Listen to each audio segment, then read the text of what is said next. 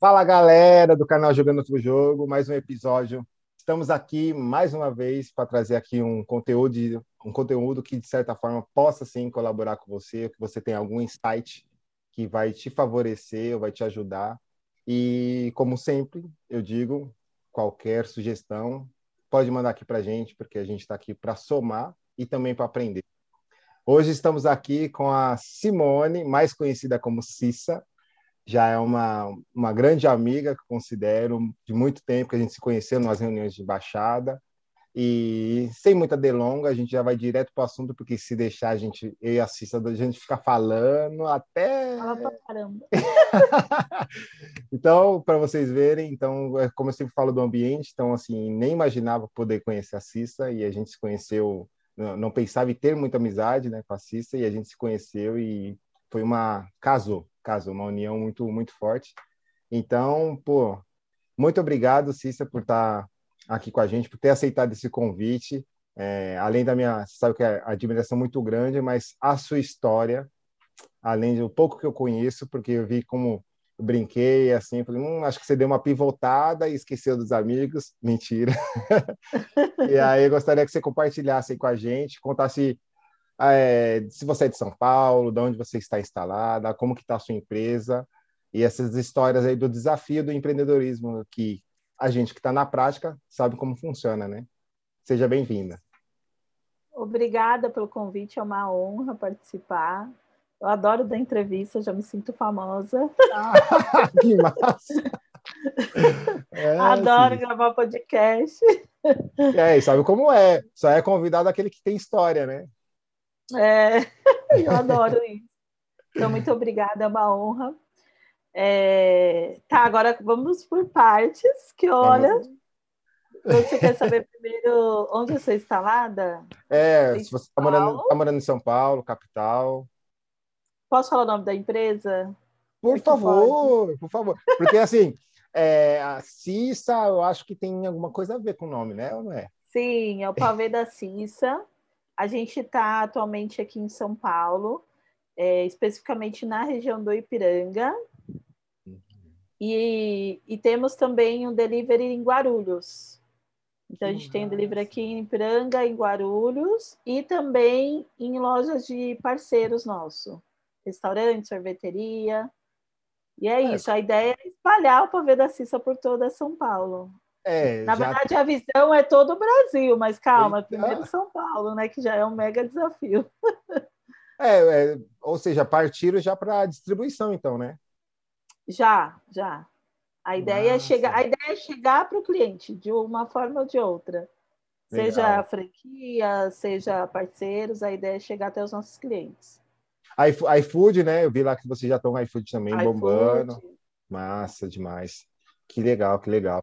E, a, e aí eu queria que você contasse, porque assim, pavê da Cissa, e tem aquela galera de tipo, como assim pavê da Cissa? Ou, infelizmente, ainda tem pessoas que, será que realmente essa pessoa é, que está empreendendo, ah, fazendo bolo na casa dela, será que dá certo? Ou seja, fazendo um pavê, será que dá certo?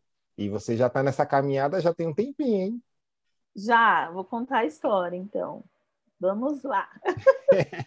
Tudo começou quando eu tinha 13 anos e minha mãe fazia no final do ano, Natal, Ano Novo, fazia um pavê que chamava pavê surpresa.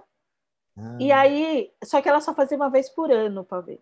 E quando ela fazia, meu, eu era criança e sou sagitariana, exagerada, né? Então tudo meu é muito. Se eu gosto é muito. E aí, quando ela fazia, ela falava assim: não é para comer tudo, tem que deixar para todo mundo. Que nada, filho. De madrugada eu ia lá na geladeira, pegava, enfiava a colherzona lá no pavê e comia. Mandava ver. Nossa, e eu amava. Só que assim, minha mãe só fazia no final do ano. Poxa, tem que esperar o ano inteiro para comer essa sobremesa. Aí eu falei, mãe, faz mais vezes o pavê. Ela, é muito cara essa sobremesa e dá muito trabalho. E aí eu, daí eu tive uma ideia, né? Eu falei assim mãe, me ensina a fazer o pavê? Achando eu que ela ia me, me ensinar antes do final do ano, mas ela só me ensinou no final do ano mesmo. Uhum. E aí, quando ela me ensinou o pavê, eh, eu gostei tanto de fazer que, assim, tudo quanto é.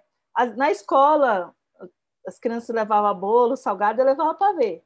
Tudo eu queria levar o pavê. E alguém em casa visitar, mãe, vamos fazer o pavê. Então, tudo eu inventava de fazer o pavê.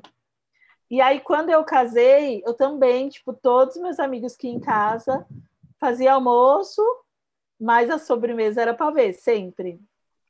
Olha e aí, que... nessa, nessa que eu comecei a fazer o pavê, meus amigos falaram, nossa, é tão bom, por que, que você não vende?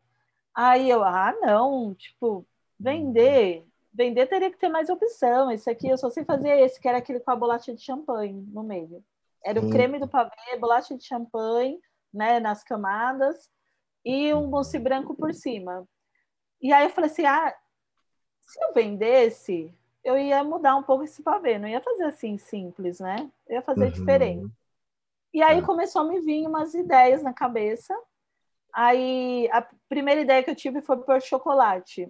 Chocolate sempre uhum. dá certo. Eu vou fazer, vou fazer uma ganache de chocolate e vou pôr nesse pavê para ver como fica.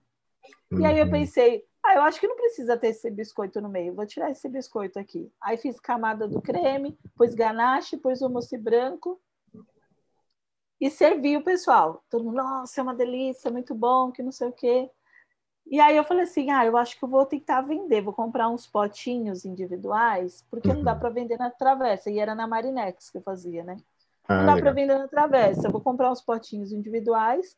Aí fui lá no, na loja de embalagem, comprei os potinhos, montei tudo bonitinho os pavês e vou vender, vou vender. Quem disse, né? Aí o pessoal uhum. falou, ai, o que, que é isso? Você está vendendo? Ah, não, pode provar, pode levar, é seu. Oh, não, pode levar, leva e come. Então ali eu já percebi que eu não conseguia vender. já... tinha coragem de vender, eu tinha coragem de vender. Olha só, cara. E ali, é, tipo, algumas amigas iam na casa da minha mãe, eu levava uns e deixava lá. Daí uma amiga da minha mãe foi lá, provou, adorou e falou para a filha dela, que trabalhava numa escola, e aí essa filha dela é, falou para mim assim, ai, por que, que você não vem vender aqui na escola? As professoras adoram hum. doce. Hum. Aí eu, ah, beleza, eu vou, né? Aí fui até a escola, levei um isopor cheio de pavê. E ali eu já tinha desenvolvido mais sabores. Eu tinha desenvolvido né, esse de chocolate trufado. Uhum. Aí eu fiz maracujá, limão. E o uhum. último sabor, eu sonhei com ele vinha na minha cabeça assim, ó, paçoca com doce de leite. Numa época que ninguém usava paçoca com doce de leite em sobremesa nenhuma. Isso era em 2000 e... 2006. Não, uhum. é, dois, 2000, não, eu sou ruim de data, gente, acho que era 2009, nessa época. E aí era uma época que ninguém usava é, paçoca com doce de leite, e quando veio na minha cabeça, eu falei, não, nada a ver, paçoca com doce de leite vai ficar enjoativo. Mas aquele negócio ficou lá batendo no martelo. Eu falei, vou testar esse negócio. Testei e foi um sucesso. Aí comecei a levar para a escola. Eu ia para a sala dos professores, abria um pavê, e o pavê que eu abria, todo mundo queria comprar daquele sabor. Aí eu falei, hum. nossa, já comecei a ter umas sacadas, né? De tipo, hum, vou, vou abrir o, o, o, pavê que tem o menor custo para mim, né? É, sim, sim. Aí abri o pavê, porque, tipo, todo mundo gostava de todos os sabores, então vamos bora vender, né? E aí deu super certo. Só que, assim, eu criei um produto novo, porque eu reconstruí o pavê, tirei biscoito e, e chamo de pavê, porque pavê é pavimento, não tem a ver com biscoito. e, e aí e começou, tipo, criei um produto, só que eu não era uma gestora entendeu? Eu não tinha noção de gestão nenhuma, zero gestão. O máximo que eu fazia aquelas contas bem chula mesmo, paguei tanto, vou vender por tanto, então eu tô ganhando tanto. Uhum. Aquelas continhas bem. E era isso que eu fazia, sabe? No, tipo... no, no, no, em três, né, na época, né? Para você, é. o caixa e a empresa, não tinha isso, né?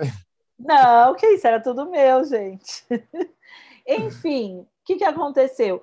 Naquela época, mas apesar dos apesares, eu sabia que eu não era uma gestora e que eu não tinha noção de administrar nada. Uhum. E aí eu fui buscar ajuda do Sebrae. Lá no Sebrae, né? Aí o, na época era aqueles planejamentos de 10 mil folhas. Ah. Você olhava para aquilo e falava, quando eu vou terminar de preencher tudo isso? Uhum. Assustava Será que dia Assustava, era um negócio assim, um blocão. Aí você começava a preencher, sabe? O objetivo, seus uhum. funcionários. Eu falei, eu não enxergo nem tipo, até a porta, já quer que eu veja o funcionário. Enfim, uhum. era inviável aquele planejamento gigante. Uhum. Né? E era, era um negócio assim que você planejava, planejava, planejava. Ah, mesmo assim, eu fiquei lá preenchendo, cada dia preenchia uma folha. Mas assim, como eu, eu, eu precisaria de mais ajuda. Só fazer aula de planejamento não foi suficiente. Fiz outras aulas, mas ainda assim não suficiente. Eu precisava de um acompanhamento mesmo. Tá. Enfim, o que aconteceu? Fali, fali e fui para o mercado de trabalho. Daí eu falei assim para o Pavê, falou, olha, vou congelar você, tá? Mas eu volto. eu tinha certeza que eu ia voltar. Uhum. Só que eu tenho que aprender primeiro, entendeu? Só que então eu tenho que dar uns passos para trás para dar uns passos para frente. falei, vou congelar, você vai ficar aqui bonitinho, mas eu vou voltar. Fui nessa, mercado de nessa, trabalho. Nessa, nessa época você já, já era casada, já morava na, na sua própria casa. Ah, tá. Tipo, nessa tá, né? época, não, 2009 era casada no meu primeiro casamento. Eu tenho, ah, nem falei, me apresentei minha família, né? Tenho três filhos do primeiro casamento. Nessa uhum. época eu era casada e aí, quando eu fui no meio para trabalhar fora, uhum. no meio do caminho ali, eu separei. Tá. E aí, depois, depois que depois que eu conheci o Pablo, mais para frente, acabou ah, legal.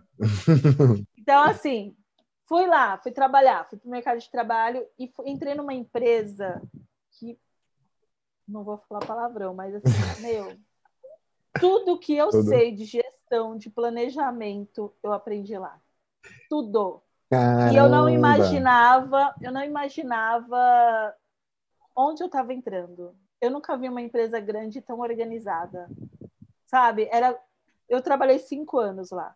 Eu trabalhei cinco anos apaixonada pela empresa. Do primeiro Nenhum, dia ao último dia. Não é aquela, do Nenhum primeiro dia eu acordava e falava que saco tô indo trabalhar. Nenhum dia. Todo dia eu acordava e falava, vou para o melhor lugar para se trabalhar. E eu sentia isso lá, sentia. Ah. E eu falei, o que, que tem de diferente? E assim, eu, eu fui tendo a oportunidade de crescer.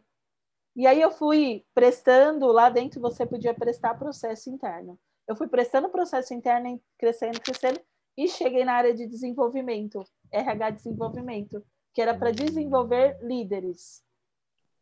E hum. ali, meu cérebro explodiu, né? ali foi, sabe, ali eu aprendi muito. Tudo que eu sei de planejamento, tudo que eu sei de ferramentas para planejar, análise SWOT, tudo isso eu aprendi ali. Foi assim, PDCA. Nossa, ali eu aprendi realmente o que era planejar e executar, né? Ah, Porque às vezes a gente aprende muito planejar, planejar, Uhum. E eu lembro daquela aquele bloco lá do. Não, Isso que eu ia falar. Sebrae, no, eu amo no, o Sebrae uhum. e uso muito o Sebrae, mas aquele bloco. É o que é, infelizmente. Não aquilo não ia me ajudar, o que me ajudar era alguém do meu lado, porque eu não tinha como. O que, que eu faço com esse bloco? Vou preencher, tá? E isso aqui vai acontecer se eu começar a escrever? É. Sabe?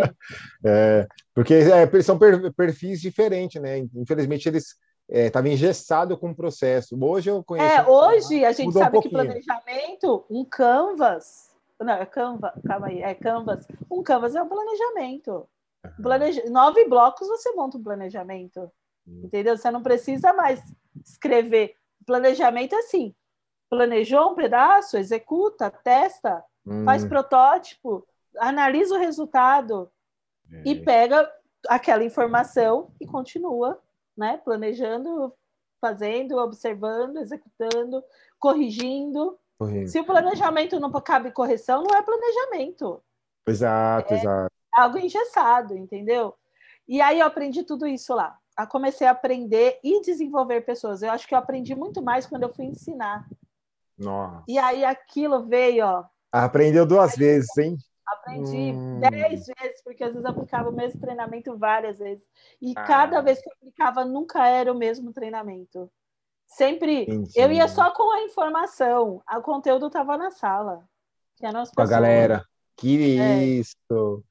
Olha e ali isso. eu pude ver, ali, ali eu entendi o que é trabalhar em equipe, ali eu entendi o quanto você precisa das pessoas, o quanto você não faz nada sozinho. Hum. Nada sozinho. Entendeu? Se uma pessoa falar, ah, eu quero empreender, mas eu sou antissocial, primeiro trabalha essa parte. Né? E você, você teve, você teve contato, ou seja, o seu contato foi diretamente com as pessoas, ou seja, com as você pessoas. Já, você já vendia ali, porque para a galera estar tá ali curtindo, você já vendia ali para eles, ou seja, não é de mim, são de vocês, né? Ou seja, é, é o ambiente, né? O ambiente. Mas... É. Meu, é, o ser humano ele é tão dependente de outros seres humanos porque assim, ele não é capaz de evoluir sozinho. A gente não evolui sozinho. A gente evolui de dentro para fora. Primeiro, antes de fazer para o outro, faça por você. Trabalhe o autoconhecimento, se conheça e aí sim, a partir do momento que você se conhece, você sabe se relacionar com as pessoas. Por quê? Porque você entende que você tem defeito, que você é, que você não é tipo é isso mesmo, que você é imperfeito, né? É. Que você tem sentimentos, que você nem sempre as coisas acontecem da forma que tem que você acha que tem que acontecer. Você começa a entender, quando você se conhece, você começa a entender o que é o ser humano. Boa, boa. Mandou quando você faz essa alta, alta análise. E aí, quando você. Então, como eu, eu tive.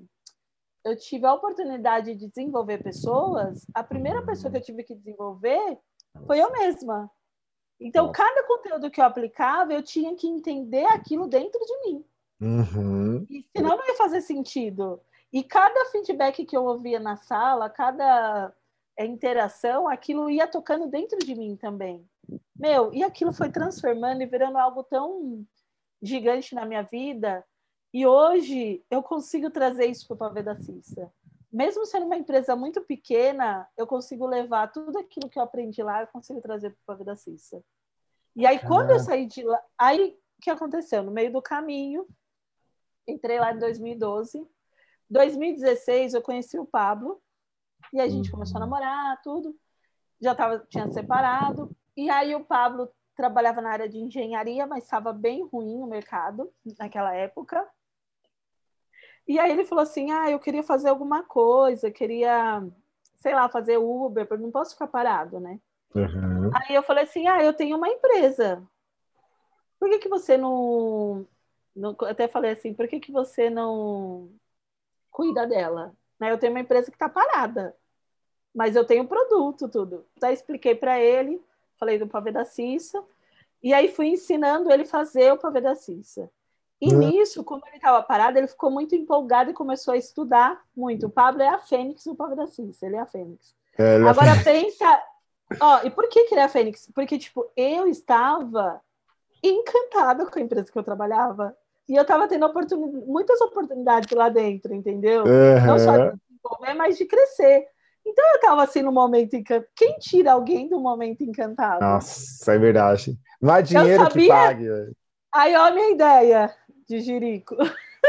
eu pensei, ensino o Pablo, ele vai resgatar o pavê da Cissa, que é algo que eu quero fazer. Uhum. E em paralelo, as ideias. Em paralelo, eu trabalho aqui, e o Pablo e eu ajudo ele lá.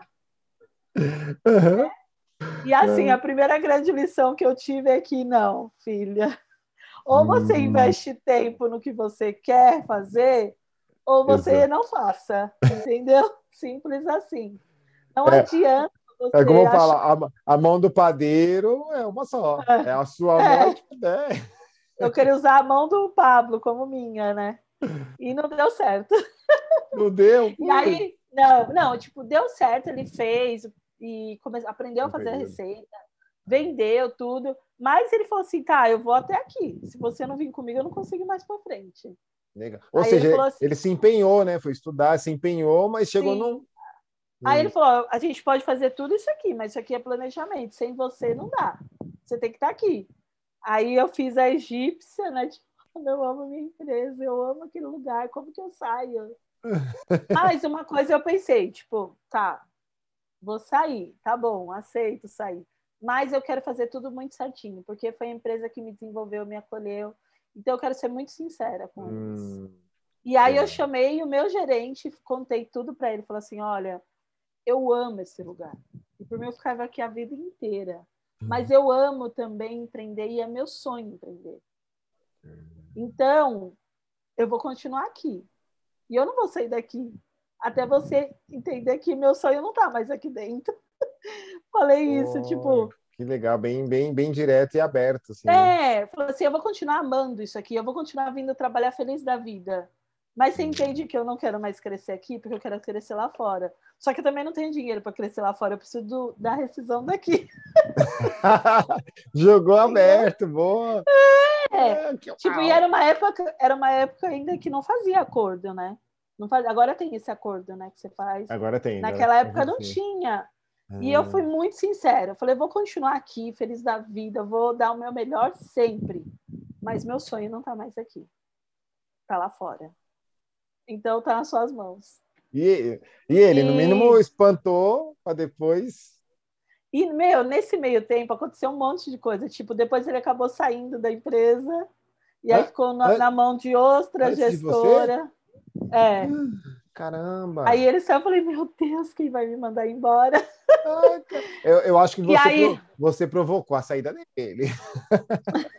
Não, tipo, meu, ele é fantástico, ele é fantástico, não, chefe, mas todos eram, porque é. essa empresa que eu trabalhava tinha muito isso da liderança, tinha ah. muita liderança em si, e, e me passaram muita autonomia, eu saí de lá gigante, assim, no sentido de autonomia, de desenvolvimento, de ah, você quer isso, então faça, você vai atrás, você tem essa autonomia fala com a área, fala com tal área. Lá não tinha parede, entendeu? As mesas, se eu quero falar com marketing, eu vou lá e falo com marketing, independente da minha posição na hierarquia, não existe isso. Era Nossa, muito lateral. É sensacional, sensacional. E, e tudo isso eu aprendi lá. E aí, quando mudou o gestor, só que assim, eu, eu falei isso para todo mundo, não contei só. Ele, eu contei para ele, daí ele contou para a diretora. Hum. E aí, eu acabei contando para quem estava ao meu redor, falei, gente, eu quero sair, não sei o quê. E aí isso foi meio que espalhando, no fim, todo mundo que deveria saber estava sabendo, entendeu? Quem Ai, deveria saber estava sabendo. Chegou. Chegou no ouvido de quem precisava. É. E aí eu lembro que a gerente nova não queria me mandar embora. Ah. E aí ela várias vezes vinha e falava: Ai, tem certeza, é tão difícil empreender, que não sei hum. o quê. Olha isso. Encorajando, aqui não, né? Fica Ai, aqui. Cara fica aqui mais um tempo, que não sei o quê, aqui tem muita oportunidade de se promover, não sei o quê. E eu, não, eu tenho certeza, tenho certeza, eu tenho certeza. Ai, é e eu sei que foi postergando, nessa de postergar deu quase um ano. Nossa, caramba, hein? É. Olha, ela conseguiu se segurar então, né? No que, não, no que não, assumir o é, abacaxi, né? Não foi só ela. ela. Não, ela foi a última a tentar me segurar, mas eu estava me segurando antes, entendeu? Aí ela me pediu mais um tempo, daí esse tempo dela eu falei que não. E aí eu tinha certeza que era não mesmo, mas super grata, enfim. E aí aconteceu, não, tá bom, então vamos se desligar. E deu tudo certo. Legal, aí no último dia eu lembro até que tipo a diretora veio falar comigo e ela ficou segurando minha carta de demissão até o fim é. E aí ela veio e trouxe a carta e falou assim: Olha, tipo, meu, até me emociono, porque ela chorou de verdade, assim, na minha frente. Aquilo me tocou muito, muito. Ah, já vou chorar. Ser, ser, é, é bem, bem, ser humano, né? O fato de ter esse sentimento e aquela coisa do. Nossa, do que empresa! Eu amo, eu ainda sou apaixonada, assim, por tudo que eu aprendi lá. E aí ela veio, não, diretora, meu, tipo. Eu era o quê? Eu era analista de RH. Eu não Entendi. Na hierarquia nem chega hierarquia, perto dela. É. Empre, empre, empresa grande é muito distante, né? O diretor. E lá são é, 18 mil funcionários, Uou. se eu não me engano. 18 mil funcionários só aqui no Brasil. É uma multinacional francesa. Entendi. E aí, quando ela veio falar comigo, ela falou assim: olha, por que, que pessoas boas vão embora? E ela chorava.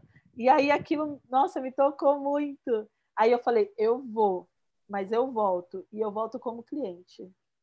Você me arrepia. Ah, eu vou voltar como cliente. Porque eles podem prestar um serviço, né? Ah, entendi. Eu Olha falei, isso. Vou, mas eu volto, eu vou voltar como cliente. Isso é, e... é, é, é, um, é um reconhecimento, eu, eu, te entendo essa, essa questão do, da emoção, porque até eu fiquei um pouquinho aqui, mas eu dei uma respirada, porque é, é um reconhecimento de, de valor, né? É um valor é. intangível. Olha, Carlos, na minha vida inteira, eu nunca, eu nunca senti que eu era reconhecida pelo meu trabalho. Eu nunca senti. Nunca senti. Nenhum lugar. Nenhum lugar. A sensação era tipo, tá, vou trabalhar aqui, final do mês eu recebo vou trabalhar aqui. Lá, todo dia eu perguntava: vão me pagar por isso? Eu faria de graça. Olha isso. Meu, todo dia eu falava: vão me pagar? E ainda eu falava isso em sala: vocês acreditam que eles me pagam para isso? Para me divertir desse jeito?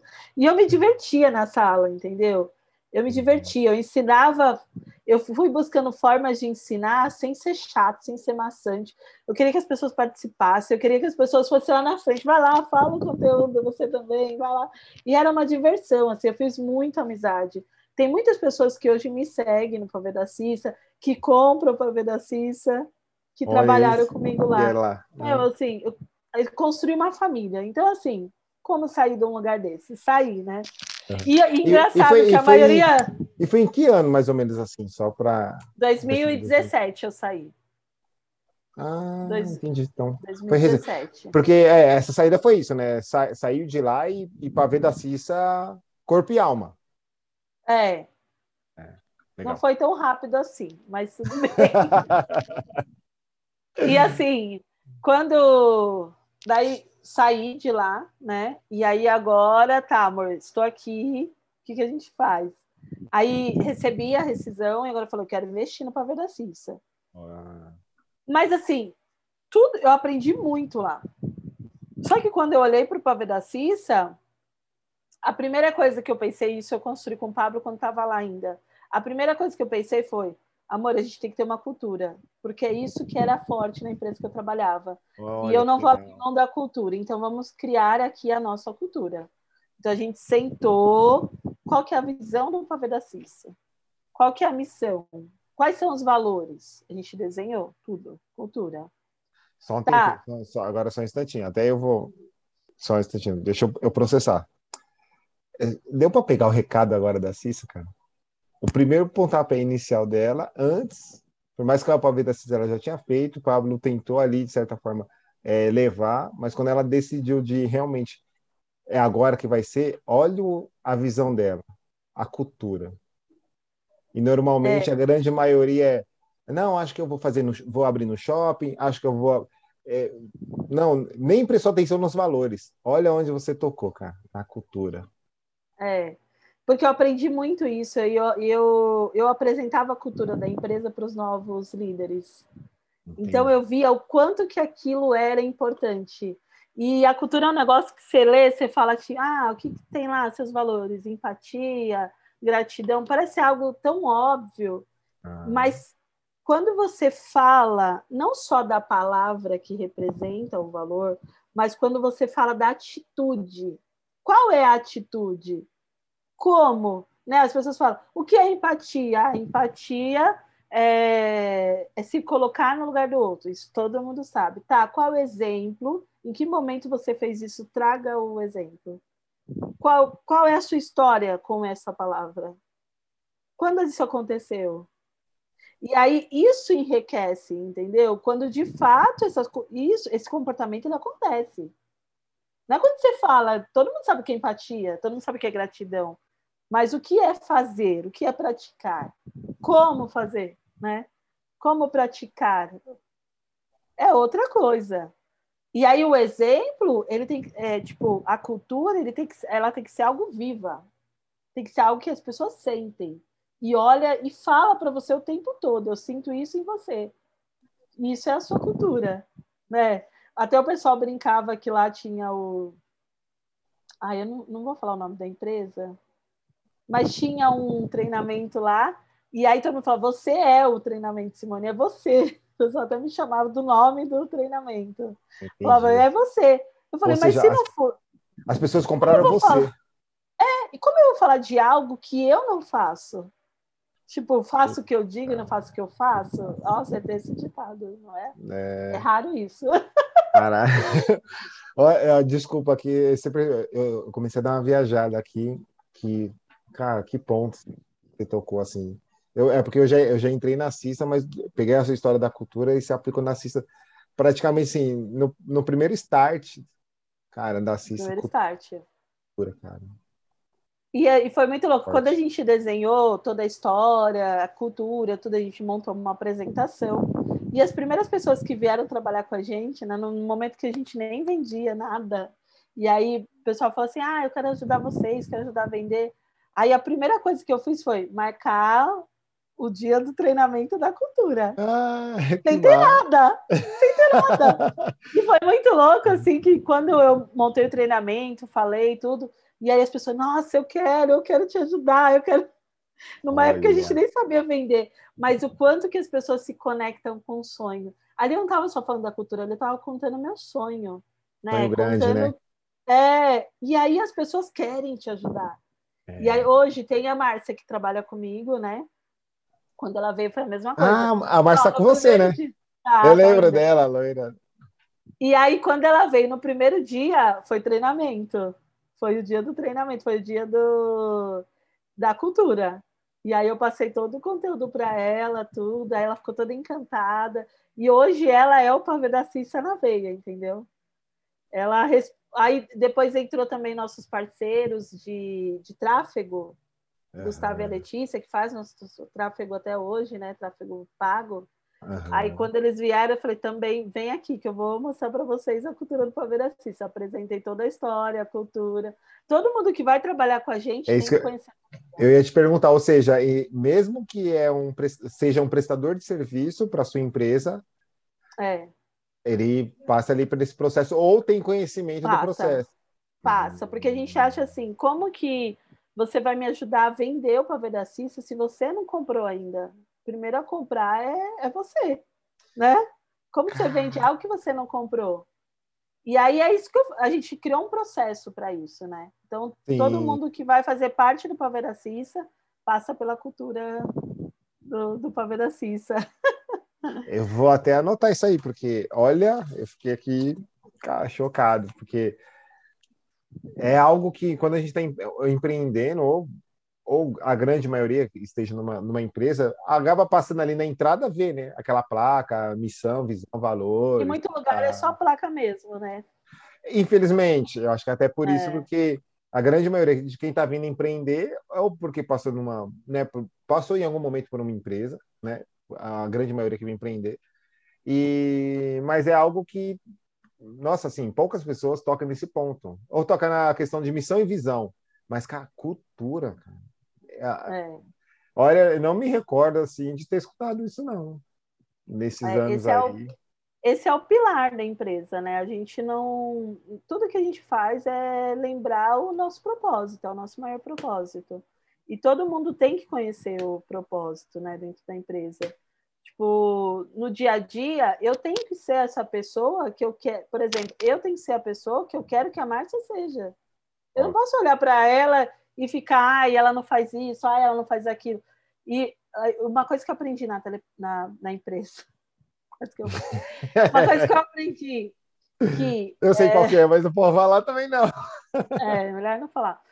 É, uma coisa que eu aprendi, é... agora até perdi o fio da minha... Ai, perdi. Da, da, da cultura...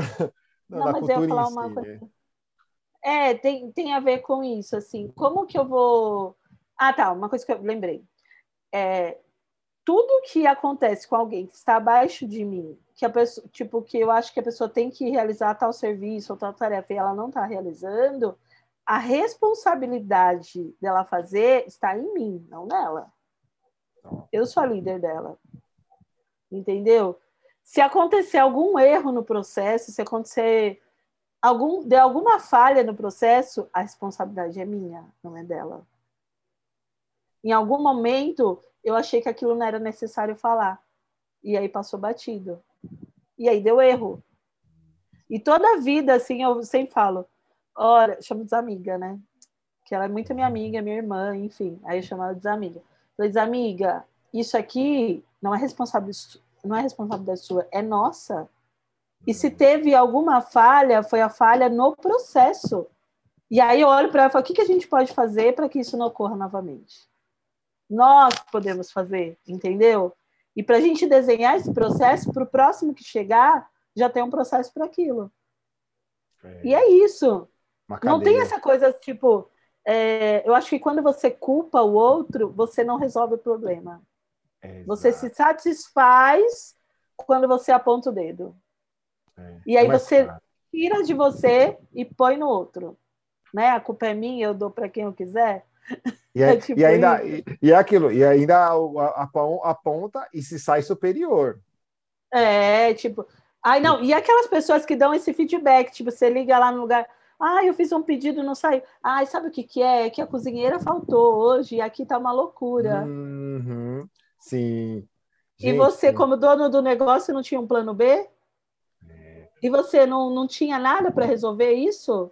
A única coisa que você sabe fazer é culpar a, a sua cozinheira? É... é ser humano. E se ela estava doente? E se ela tinha um filho doente? Não é? E se Até... ela tá e, e, e, aquilo, aí eu até, até te pergunto, até mesmo se a pessoa está mentindo, é erro do processo, é erro do dono. E outra, eu tenho que ter um plano B. Não me importa se a pessoa está mentindo. Se ela está mentindo, é um problema dela, não é meu. A gente planta e colhe. Entendeu? E eu aprendi isso também, que a gente tem que acreditar nas pessoas e ponto. Ah, mas tem gente que mente, problema dela, não é meu. É aí, Quando você cara. entende que a gente planta o que colhe, quer mentir? Hum. Sem problema. Quem vai colher esse fruto da mentira é você, não sou eu. Eu, como ser humana, eu tenho que acreditar nas pessoas. Ponto. Ponto. Porque se, se eu desconfiar, eu, a gente não desenvolve. Você não desenvolve. Se você não acredita com quem trabalha em você, você não, nem se desenvolve, nem desenvolve a pessoa. Você tem que acreditar. Ponto. O problema de mentir é o problema dela. Acontece também, eu confio muito no cliente. Às vezes acontece, de, tipo, acontecia na food bike, né? No começo a gente tinha uma food bike, que era a nossa loja itinerante, e às vezes o cliente vinha, a gente estava na empresa, e muitas vezes ele descia e tipo, ah, esqueci meu cartão lá na mesa. Eu falei, leva o produto, depois você traz, depois você paga. E aí já me perguntou, mas nossa, você confia que a pessoa vai voltar? Eu falei, é, se ela não voltar, o problema é dela, não é meu. Eu ainda, deu, eu ainda dei o um pavê, ela vai comer o meu pavê. Olha isso. Olha a minha vantagem. que top. Você acha mesmo que o problema é meu se ela não voltar? Um é. pavê? Nunca. Comeu? Gostou? Se tiver que dar feedback, dá feedback bom, hein? Que você nem pagou. vai lá, dá só uma notinha, pô, pelo menos isso. Mas, de verdade, todos voltaram. Nunca levei calote, nunca sempre confiei no meu cliente. E no pavê da CIS tinha uma regra: primeiro você pega, depois você paga. Ah, você não passa cartão? Tudo bem, depois ela faz um Pix. Depois ela transfere. Qual o problema, gente? Tipo, meu, ela não vai fugir por causa de um pavê, não. Não, estou vendendo uma casa, uma mansão, estou vendendo um pavê, uma sobremesa. E você falando isso, eu me, me lembrei aqui, é, a partir do momento. É, uma vez algum, algum player assim comentou ele falou assim, cara, não, já rodei assim em vários países do mundo. Cara, mas pessoas que se preocupam assim de, de cumprir com a palavra ou honrar, cara, pensa no país é o Brasil. Independente do que acontece de gestão. Cara, o brasileiro ele tem parece que ele já é muito, cara, a cabeça no travesseiro, claro que não são todos é, não são todos perfeitos, mas eles ele comentou, falou, cara, é aquele que tá ganhando pouco, mas, cara, o cara fica honrando o nome dele. Ele honra o nome dele, não importa. E outra, Carlos, mas ao mesmo tempo, a gente é o país mais desconfiado do mundo. A gente então, não confia em ninguém. Não confia em ninguém, muito desconfiado. A gente cresceu com essa cultura da desconfiança. Hum. E isso, isso atrapalha muito o negócio. É o que eu mais ouço é empreendedor falar assim: ah, e o problema é contratar pessoas, né? Porque pessoas é complicado. E você é o quê, gente? você é o quê? Ser humano é complicado, você é o quê? O cara, ele não se olhou não, no espelho, né? Não se olhou no espelho. Bem, sim, pessoas são bem complicadas mesmo, viu? Realmente. como nós, né? É. E, se, e assim, você, você, puxou, você puxou algo que, cara, é verdade. É, eu fiquei de comentar e acabei deixando ali entrar. O food bike, cara. Mas depois você conta é. um pouquinho. Eu, desculpa, eu terminei esse raciocínio, mas fica aqui, é o food bike, cara. Não, vamos falar da food bike. Porque, cara, eu lembrei. Porque eu, eu, eu, sabia, né, do food bike, tal, que você estava falando, mas assim, o que, hoje, se eu falo food bike, eu lembro do, do evento que nós fomos lá do empreendedorismo. Meu, aquele dia ela comi, nossa, eu, eu perdi as contas assim, de quanto pavê eu comi, além dos que eu ganhei, porque, ô, oh, Carlão, lembrei de você e tal. Eu falei, opa, vamos embora. Mas, nossa, lá no, naquele Você é evento... é muito sociável, né? Eu não imagino que você ter ganhado de cada pessoa que foi lá no food bike. Por isso todo mundo levava dois. Era um para ele e um para o cara. É. Oh, Carlos, você quer? Boa, claro, pô, para ver. Vamos aí, vamos dar uma força aqui, vamos embora. Meu, eu lembro daquele evento como se fosse hoje, assim, vocês ali. É... Cara, eu, eu olho você e o Pablo, assim, tipo, além de pô, admiração total ah, resilientes em tudo. E também eu já vou dando pitaco para você comentar como que foi essa, porque vocês eram muito presencial, né? Depois é. com esse negócio de pandemia, para você que essa história um... é boa. Essa é. Agora essa é, é boa, que passou é boa. Na época não era boa não. Vamos lá. Quando eu saí da empresa, aí o Pablo falou assim: "Ai, amor, eu vi aqui que se a gente montar um um carrinho, a princípio eu estava falando algo bem simples mesmo. Uhum um carrinho a gente pode ir nos prédios vender, prédio residencial. Ah. Eu falei, nossa, que legal. E aí eu já comecei a pesquisar carrinhos, né? Aí eu vi bike, falei, nossa, bike, que da hora. Daí eu já fui food bike. Aí eu já vi uma food bike linda, assim, de madeira, de pinos. Eu falei, nossa, essa aqui. já olhei e cresci, usava essa aqui eu sempre penso muito grande, eu só esqueço que as condições, né? Uhum. que não é. Você que não, sempre que não bate. Com, muito, muito grande, né? Você já quer uma food bike, eu quero uma espacial, que boa. Ai, que massa. Só que o meu bolso não acompanha meus sonhos, entendeu? aí, aí eu olhei para a food bike e falei, amor, vamos fazer sim essa lojinha. Eu já até vi aqui essa food bike, vamos conhecer. Aí, vamos lá na loja para conhecer, lá no carrão, não sei o quê. Aí a gente foi lá, sentamos na mesa, ele já mostrou os projetos, as food bikes, já estava imaginando a minha, já saí com a food bike aqui na cabeça. Ai, quanto que vai custar tudo isso? Era 12 mil reais. Nossa, hoje 12 mil reais não é muito dinheiro, não. Mas na época é era. Naquela mesmo? época a gasolina era uns dois e pouco. Hoje é uhum. quase Desvalorizou muito esses 12. Muito, muito. 12 mil reais. Na época era muita grana, muita grana mesmo. Era quase um carro. Hoje um carro você não compra com 50 mil, né? Nossa, é. Absurdo. É outros, outros tempos. E aí, é... ah, não, vamos fazer. Eu recebi a rescisão, vamos investir tudo aqui nesse, nessa food Vai mudar a nossa vida. Imagina quando os eventos verem essa food vão fazer, tipo, agir pela emoção. Pela emoção total. Primeiro erro, e anotem aí, galera.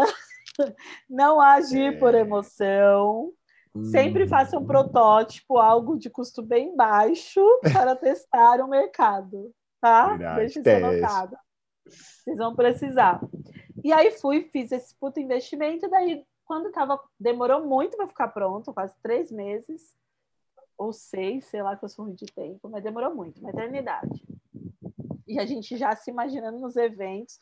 Na época, a gente já estava fazendo eventos só com uma mesa branca, um notebook. Ah, Só que a gente já andava vestido, com a camiseta, com o aventalzinho, com a, o chapeuzinho, a gente já a gente já se preocupava com a imagem. Então a mesa branca a gente colocava uma toalhinha branca e rosa e já trazia ali a a marca do pavê da Cissa, né? As cores. Só uhum. me dar solução. Mas aí, e aí a gente ia para os eventos e falava, agora a gente vai vir com uma food bike.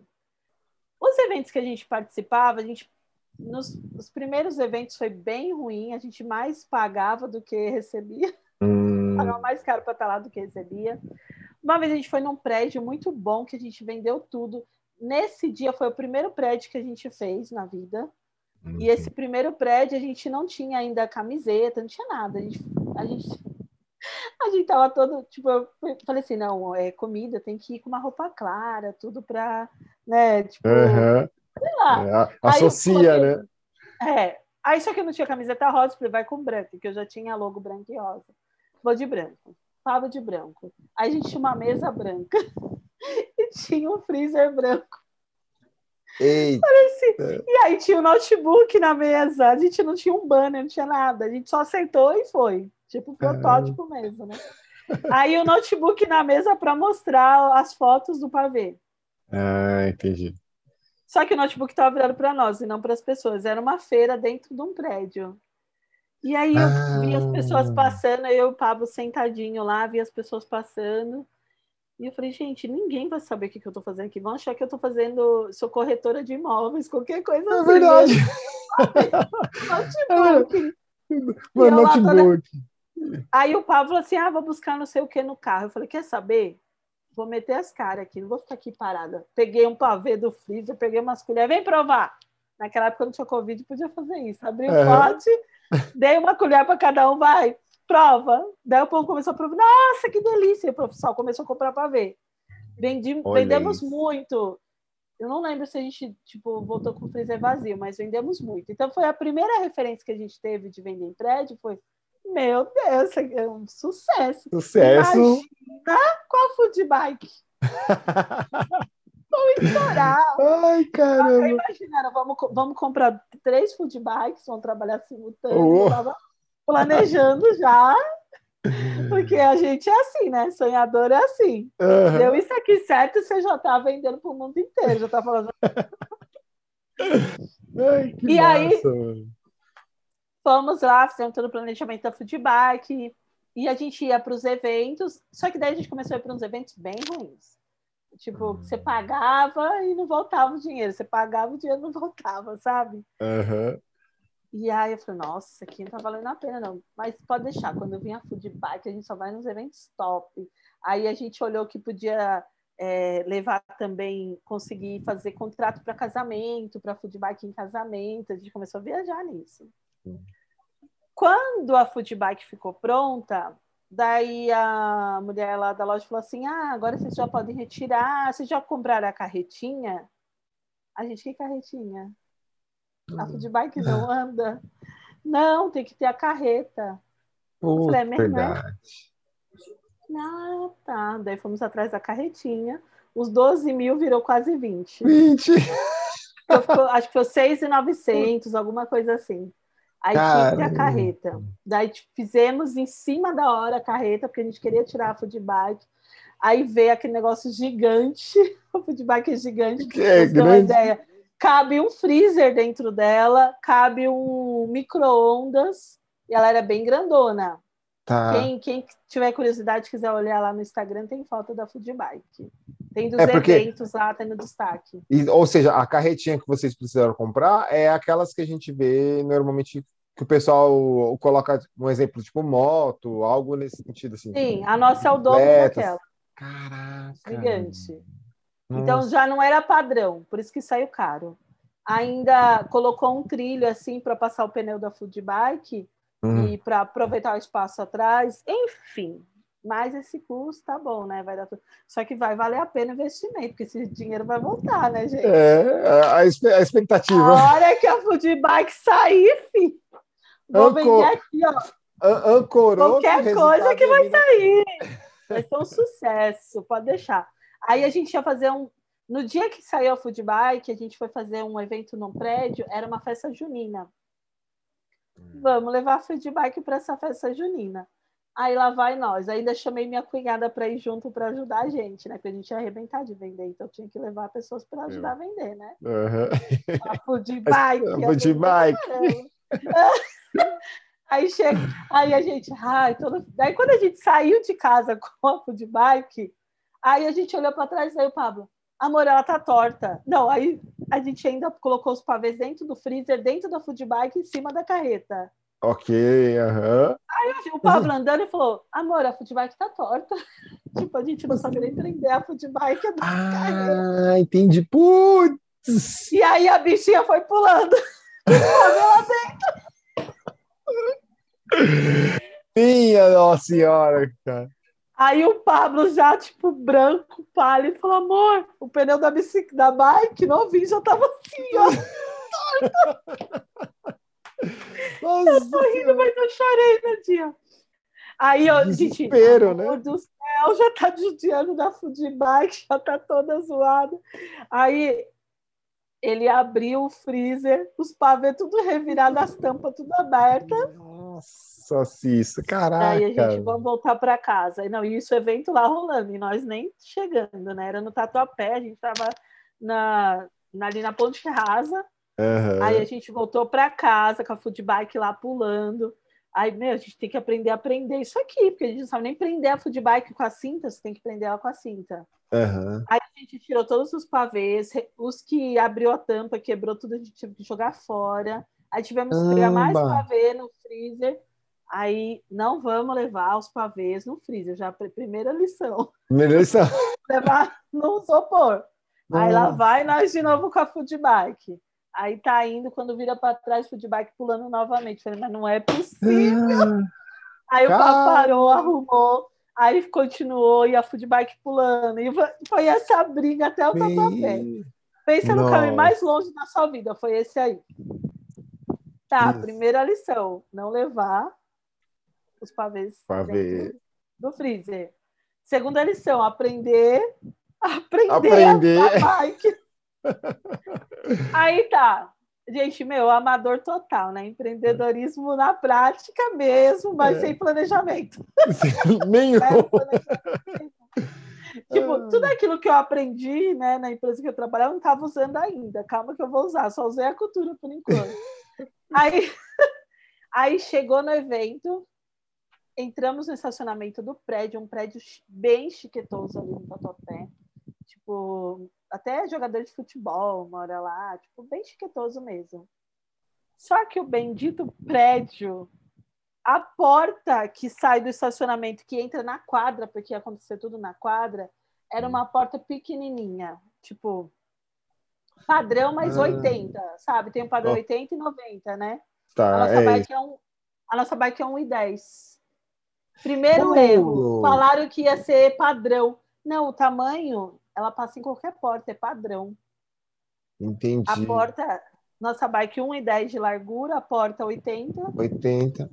Ah, Aí, primeira, terceira lição, saber onde vai pôr a fudibike para saber se passa na porta. Não passava na porta. Ah, nisso aí já foi o quê? Se fosse cinco horas. Isso aí de... nós já perdemos um montão de tempo de evento. Um montão de tempo.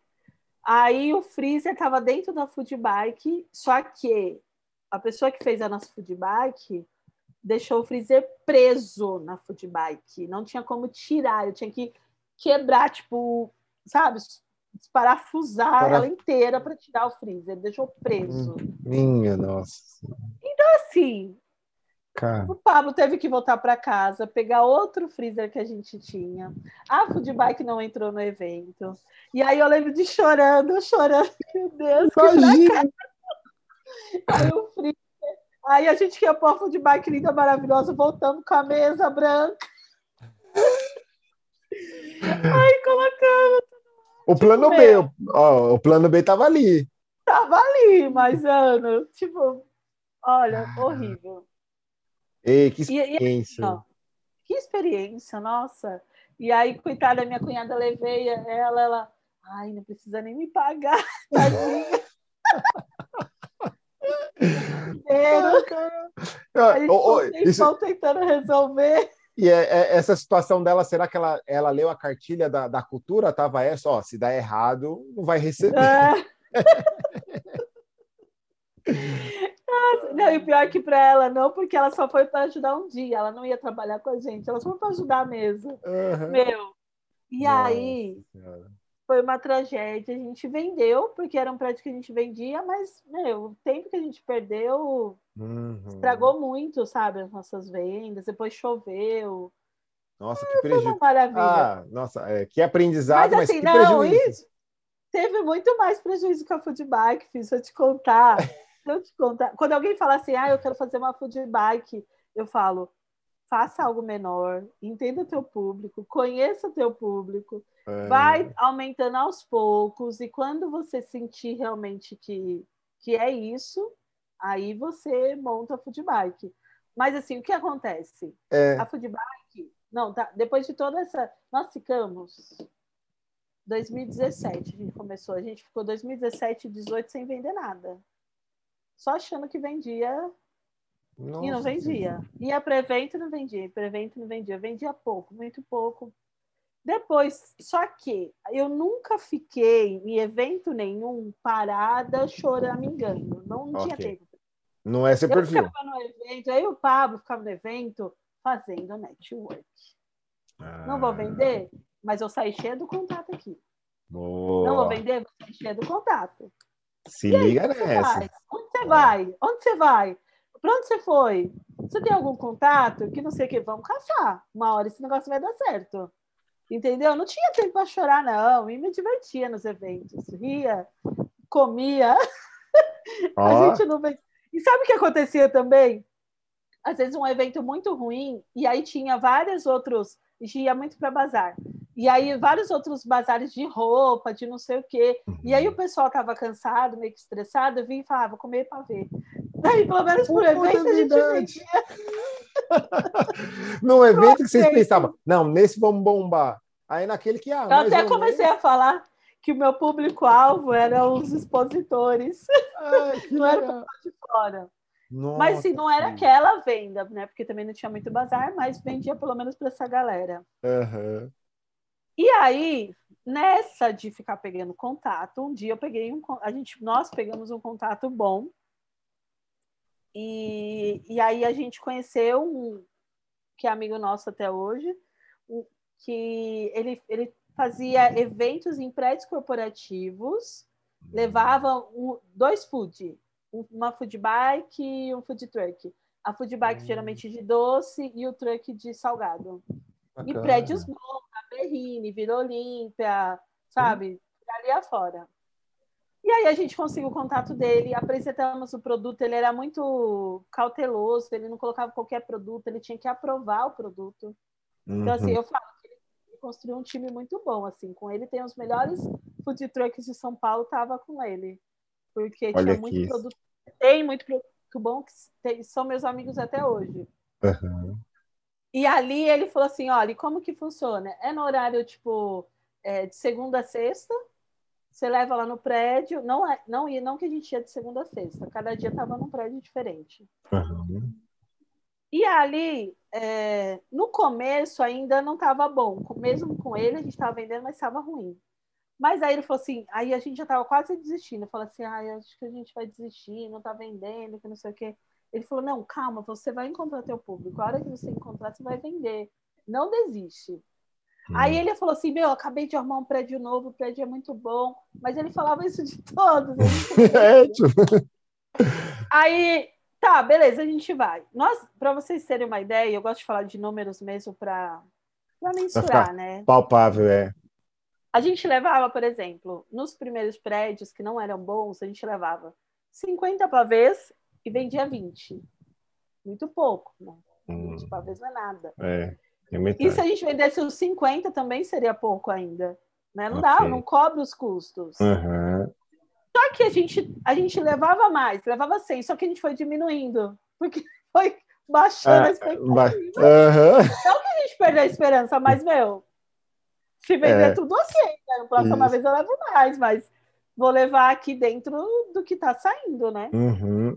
Mas aí um dia ele chamou a gente para ir num prédio e falou assim: Meu, esse prédio eu tenho certeza que vocês vão estourar. Aí a gente foi pro prédio, tinha levado 88 pavês, eu lembro o número. Hum. E, meu, uma ventania, uma ventania. Eu falei: Ah, aqui não vai vender mesmo esse vento todo. Quem vai vir aqui comprar o pavê? O pavê é gelado como sorvete, né? Ah, eu falei: Quem vai vir? Eu sei que quando a gente montou, era 11 horas. Deu 11 e meia, não tinha ninguém. Aí, de repente, 11 e meia veio uma pessoa. Aí 11h30, 11h40, outra e outra e outra e outra, e começou a formar a fila.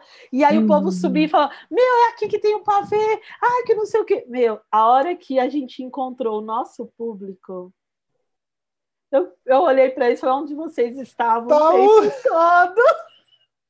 Onde vocês andavam? E aí eu, eles começaram a pedir o pavê, eu falei: que, que você quer o meu quê? Você começou que a questionar. Tá me filmando? É pegadinha. Eu tô no reality, é pegadinha. Por que, que você quer? E aí as pessoas desciam e falavam: é aqui que tem aquele pavê maravilhoso. Nossa, estão comendo lá em cima, eu vim aqui buscar. Tipo, sabe aquela coisa que a pessoa come, leva para a empresa e fala para os amigos, uhum. pessoal, ah, eu vou lá também. Ai, deixa eu provar, eu vou lá. Era Caraca, 11 gente. e meia quando a gente começou a vender. Duas e meia não tinha mais pavê. Acabou tudo. Tudo. Tudo. Não sobrou nada. Sobrou pavê, não sobrou biscoito, não sobrou nada. Aí eu liguei para esse nosso amigo, né, que arrumou o prédio, e falou assim: ah, a gente vai ter que ir embora, que acabou tudo. Ele, por que acabou tudo? Quando vocês levaram? Aí eu falei: Meu... eu levei ele, e eu achei que eu trouxe muito ainda. Aí ele, não, você tem que trazer mais. Eu te falei que ia vender, você não acreditou. E dali em é. diante, eu, eu, a gente pode reconhecer nosso público. Nosso Entendi. público, ele é. trabalha em área administrativa, em tecnologia, ele trabalha sobre um nível de estresse alto, geralmente na frente do computador.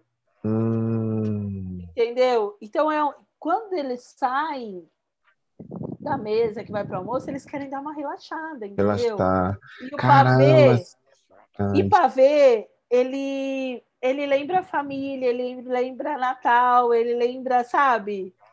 E muitas pessoas, a gente chegou a fazer pesquisa, muitos falavam assim, ah, lembra o biscoito da minha avó, tipo, só para o pessoal entender, o nosso biscoito, ele não está no meio do pavê, a gente criou um biscoito crocante amanteigado que você come junto com o pavê.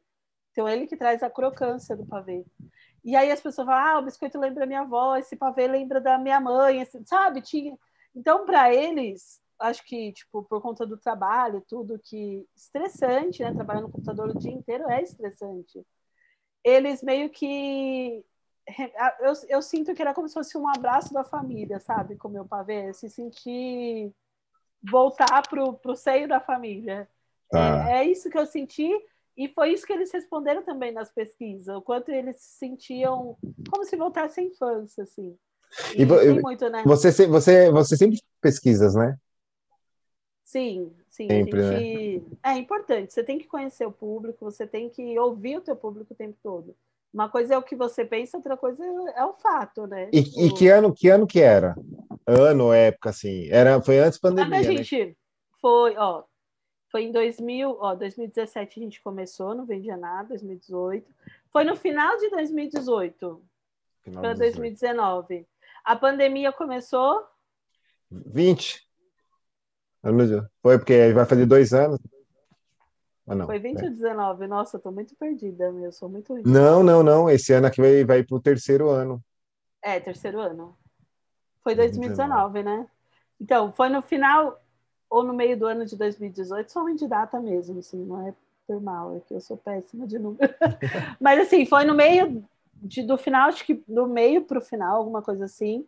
E aí, o que aconteceu? A gente encontrou nosso público-alvo e dali por diante, esse nosso amigo começou a colocar a gente só em prédios que tinha esse público. Aí eram bancos, era área de tecnologia. Então, assim, tudo quanto é banco, banco digital, tudo isso a gente atendia.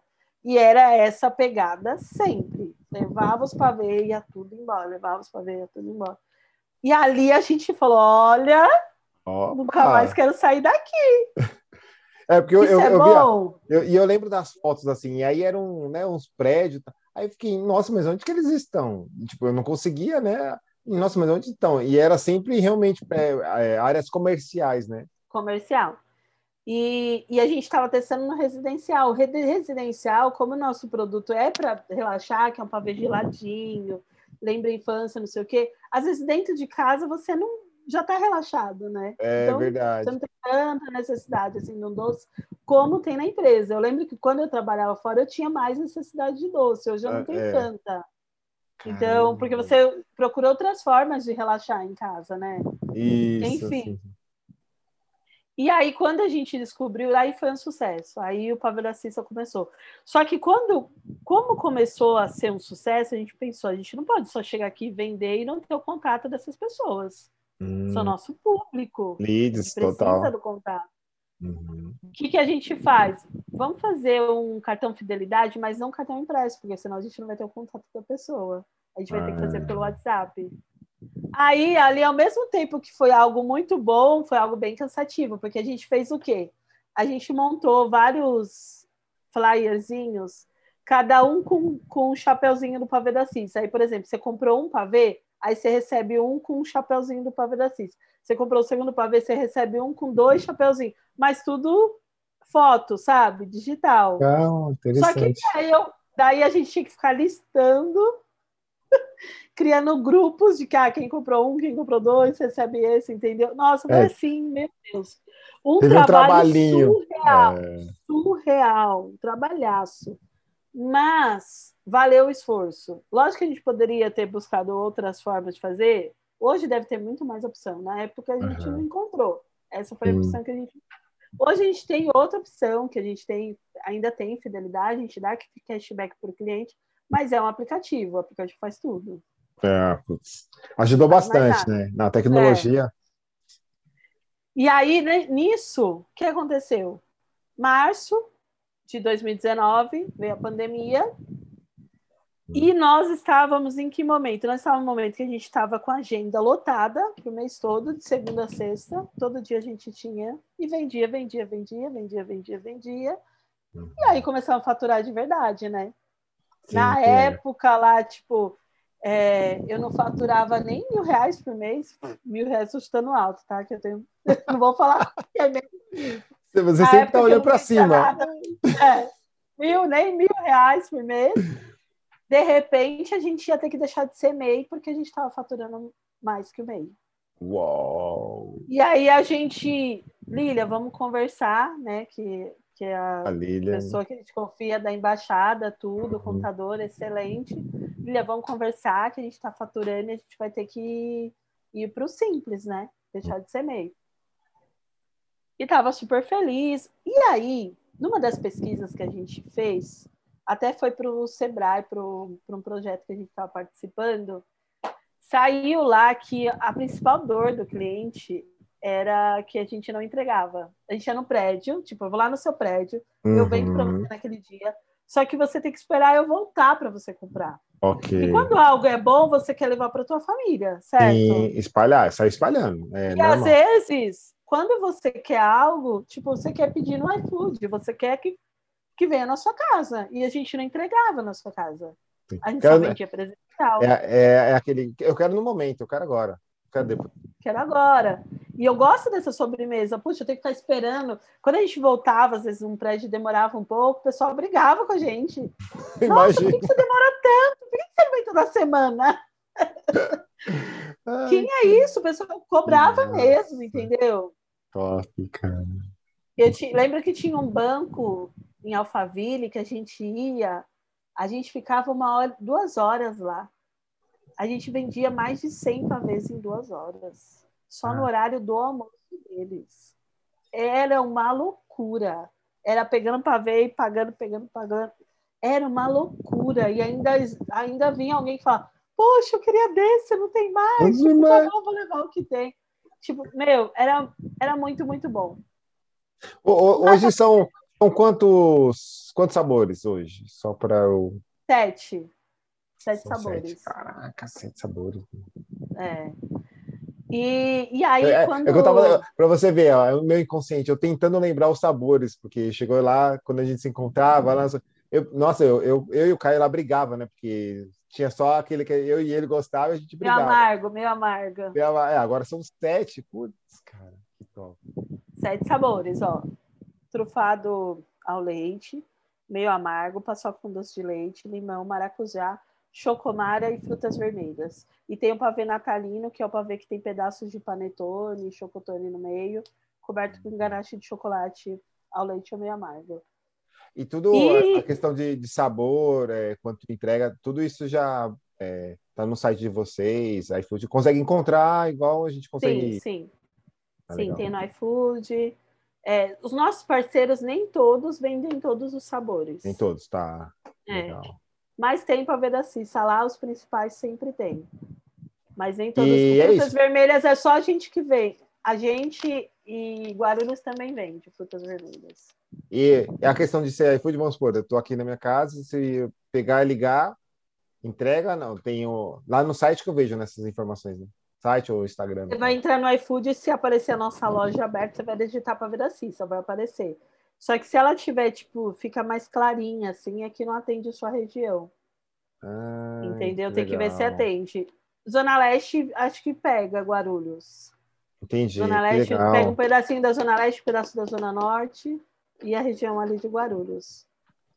Bom. E aí, enfim, quando entrou a pandemia, nossa agenda foi inteira cancelada. E quando a gente viu que o nosso cliente ele tinha essa dor da entrega, a gente ignorou naquele momento, porque estava muito cômodo. Estava muito cômodo.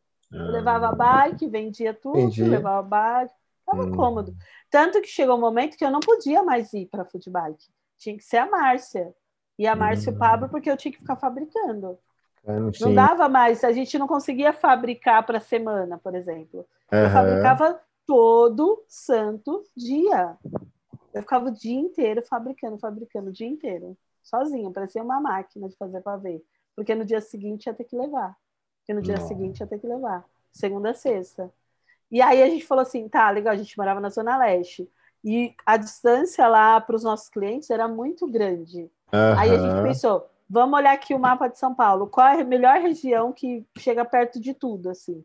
Hum. Aí eu, vimos que o Ipiranga era melhor. A gente veio aqui por o Ipiranga por, por questões estratégicas mesmo. É bem logística mesmo, tá, então. Meu, o Ipiranga é Zona Sul, está do lado da Zona Leste, está do lado do ABCD, está do lado de tudo. Verdade, Paulista. O Ipiranga. Aqui, ó, do Ipiranga para Sé, 15 minutos. Faz do sentido. Ipiranga para Berrini, 20 minutos. Quando estava com trânsito era 35. Lá da Zona Leste era uma hora e meia, duas horas. Ou seja, a empresa, o Pavê da CISA, que pediu para vocês, opa, ajuda, ajuda eu a crescer, eu preciso ficar mais ali, perto dos clientes. Você ficar né? numa região mais centralizada, perto dos meus clientes. Olha e isso. aí, quando a gente veio para cá, foi para isso. A gente mudou em fevereiro, dia 21, se eu não me engano, de fevereiro. Dia. Foi 13 de março que começou a pandemia, não foi? Foi, isso aí. Março, em março mesmo. Foi em março. Eu... E aí, a gente estava cumprindo a nossa agenda de fevereiro, quando a gente entrou na agenda de março, os eventos lá para frente começou a ser cancelado. Cancelado, oh. cancelado, cancelado, cancelado, cancelado. Então, assim, acabamos de mudar. E olha, quando antes da gente mudar, o Paulo falou assim: vamos alugar a casa e a cozinha. Ele falou. Daí a gente viu primeiro a cozinha, uhum. achamos a cozinha, estava tudo certo. Tá, agora vamos achar a casa. Achamos a casa, Vamos alugar a casa e a cozinha, né? Que a gente está bombando. Ah, tô bombando. Tá estamos, estamos grandes, estamos, grandes. Mas eu sou muito sensitiva, muito sensitiva. Ah, Se é? eu sentir um negócio, eu não faço, entendeu? Eu ah. sou muito corajosa na minha vida, eu sempre me jogo, mas uhum. quando eu sinto algo é porque, tipo, não, não é para fazer. E quando o Pablo falou, vamos alugar a cozinha e a casa, e já estava meio que certo, a gente já, já ia mandar os documentos, veio um negócio aqui dentro do meu coração que gelou. Sabe? Aí eu, não, a gente não vai alugar cozinha, só vai alugar casa. Não, amor, mas a gente está indo para lá para crescer. Que não... não, a gente só vai alugar casa. A gente vai alugar a cozinha depois que a gente estabilizar. Do mesmo jeito que a gente fabrica aqui dentro de casa, a gente vai continuar fabricando lá. Depois a gente aluga a cozinha. Aí ele, ah, tá bom, você tá falando. Meu, a gente mudou em fevereiro, em março a pandemia veio e cancelou toda a nossa agenda. Tudo. Praticamente do ano inteiro. Tudo. Tudo que a gente fazia era ir para os prédios. A gente não ia poder mais fazer isso. Acabou. Só que, primeiro, empreendedor não tem tempo para chorar.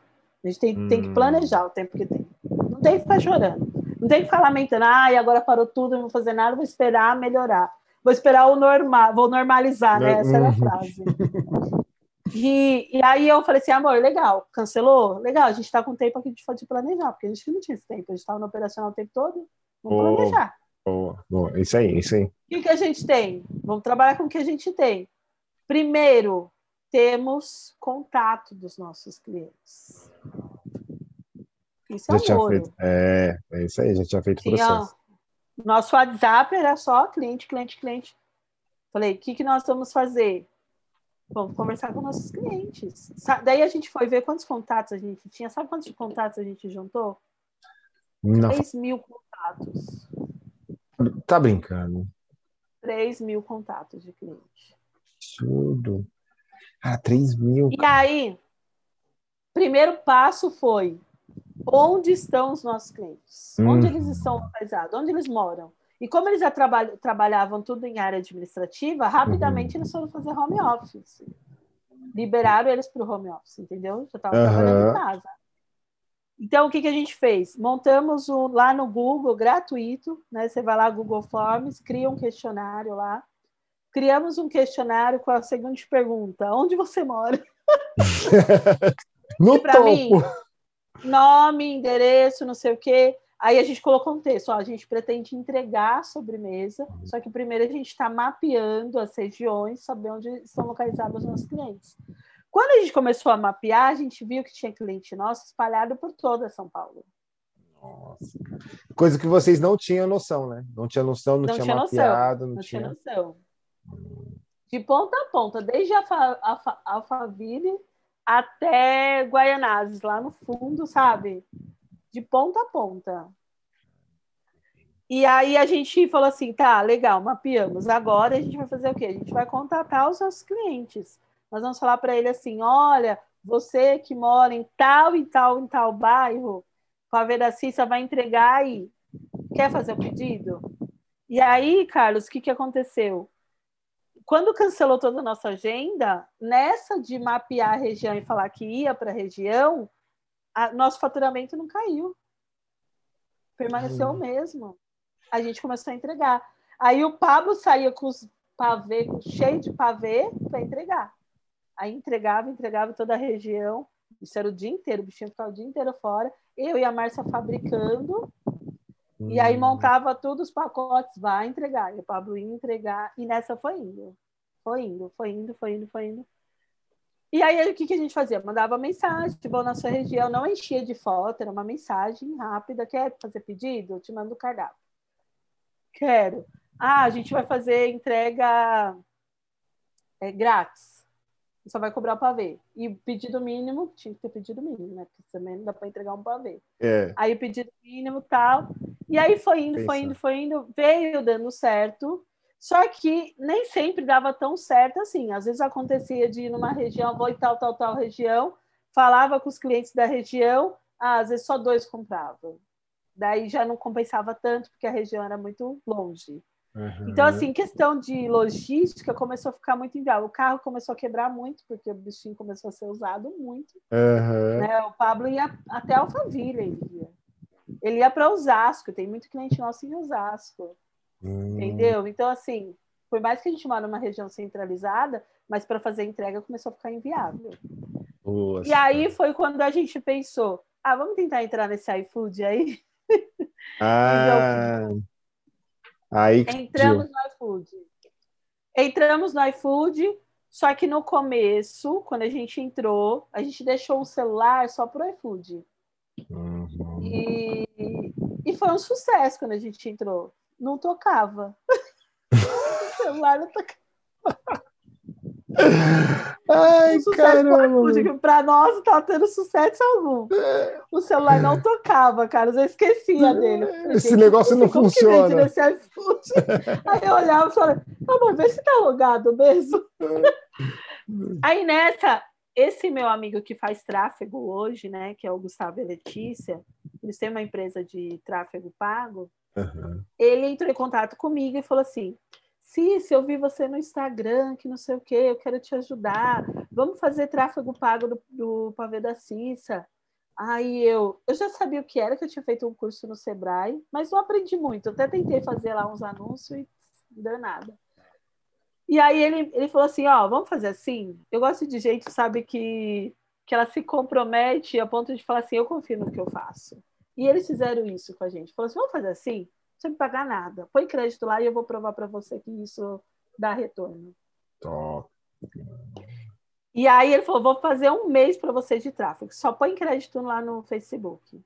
Uhum. Aí eu, tá bom, né, gente? Como eu recuso um negócio desse? É, Só por crédito? Vou pôr crédito. E aí ele me provou. E ele, ele eu comecei a falar assim, Ago, é, eu entrei no iFood, faz anúncio para ir para o iFood. Uhum. Aí no começo ele, daí, no começo ele falou assim, ah, mas é, tem que pôr o link direto, não sei o quê. Mas vamos testar, vamos testar. Aí ele começou a testar, meu, e ele começou, daí começou a tocar o nosso celular. Começou a tocar, hum. começou a tocar. Aí, tipo, na semana tocava pouco, mas pelo menos uma vez por dia tocava. E no final de semana arrebentava. Sábado domingo saindo, saindo, saindo. E aí ele começou, ele também, que não, não era especializado em, em delivery, uhum. ele fazia anúncio mais para venda, tipo, direta, direto, e não por delivery, ele começou a se encantar também com delivery. Hoje ele falou, meu, quero nichar, quero fazer só delivery. E aí eles começaram, tipo, a aprender também esse mercado, né, para o tráfego pago, e o Pavê da Cissa começou a vender de verdade. Pelo Caraca, iFood. E aí a gente entrou no iFood bem tímido, assim. Ah, vamos entrar no iFood, mas, meu, não vamos vender, né? É, vamos ver o que maior... dá. Nossa, mas daí a gente ainda estava fazendo food bike, a gente ia em alguns prédios, uhum. três vezes por semana, não a semana inteira, porque depois retomou, né? Quando retomou os prédios, as pessoas começaram a voltar para a empresa, a gente voltou a fazer. Uhum. E iFood, iFood, o prédio, e entrega própria, que tinha essas entregas ainda por região. A gente estava fazendo os três. Só que daí é, a gente viu que com o iFood a gente poderia contar com o faturamento. Com a entrega própria também, porque é venda certa, e com prédio não é venda certa. E ainda assim não tinha aquecido o mercado o suficiente para ter vendas boas. Não era mais do jeito que era antes, entendeu? Que a gente voltava com carrinho cheio. Tinha um prédio só que valia muito a pena, que toda vez que a gente ia, a gente vendia para caramba, mas só esse prédio. E aí, esse nosso amigo começou a, a fazer parceria com um prédio residencial. E uhum. prédio residencial também não era tão bom. As pessoas já estavam relaxadas ali na sua casa, tomando banho, já tinha. Queria ou não uma sobremesa, entendeu? Não era tão tipo, ai, preciso disso. Enfim, começou a ser um, um caminho muito incerto. E aí eu falei, amor, vamos parar com isso? Já deu? Aí ele, não, mas que se a gente parar, a gente não vai conseguir, que não sei o quê. Falei, amor, vamos parar, a gente está vendendo no iFood, vamos parar. A gente consegue. Vamos focar mais em tráfego pago, vamos investir mais. E aí, nesse meio do caminho, o Gustavo, que faz meu tráfego pago, ele falou: Meu, eu quero vender para a Vida Cissa. Vamos levar para Guarulhos um delivery? Aí eu falei: Vamos testar. Tudo eu falo: Vamos testar. E aí ele levou lá o delivery para o Guarulhos, está dando super certo, está vendendo.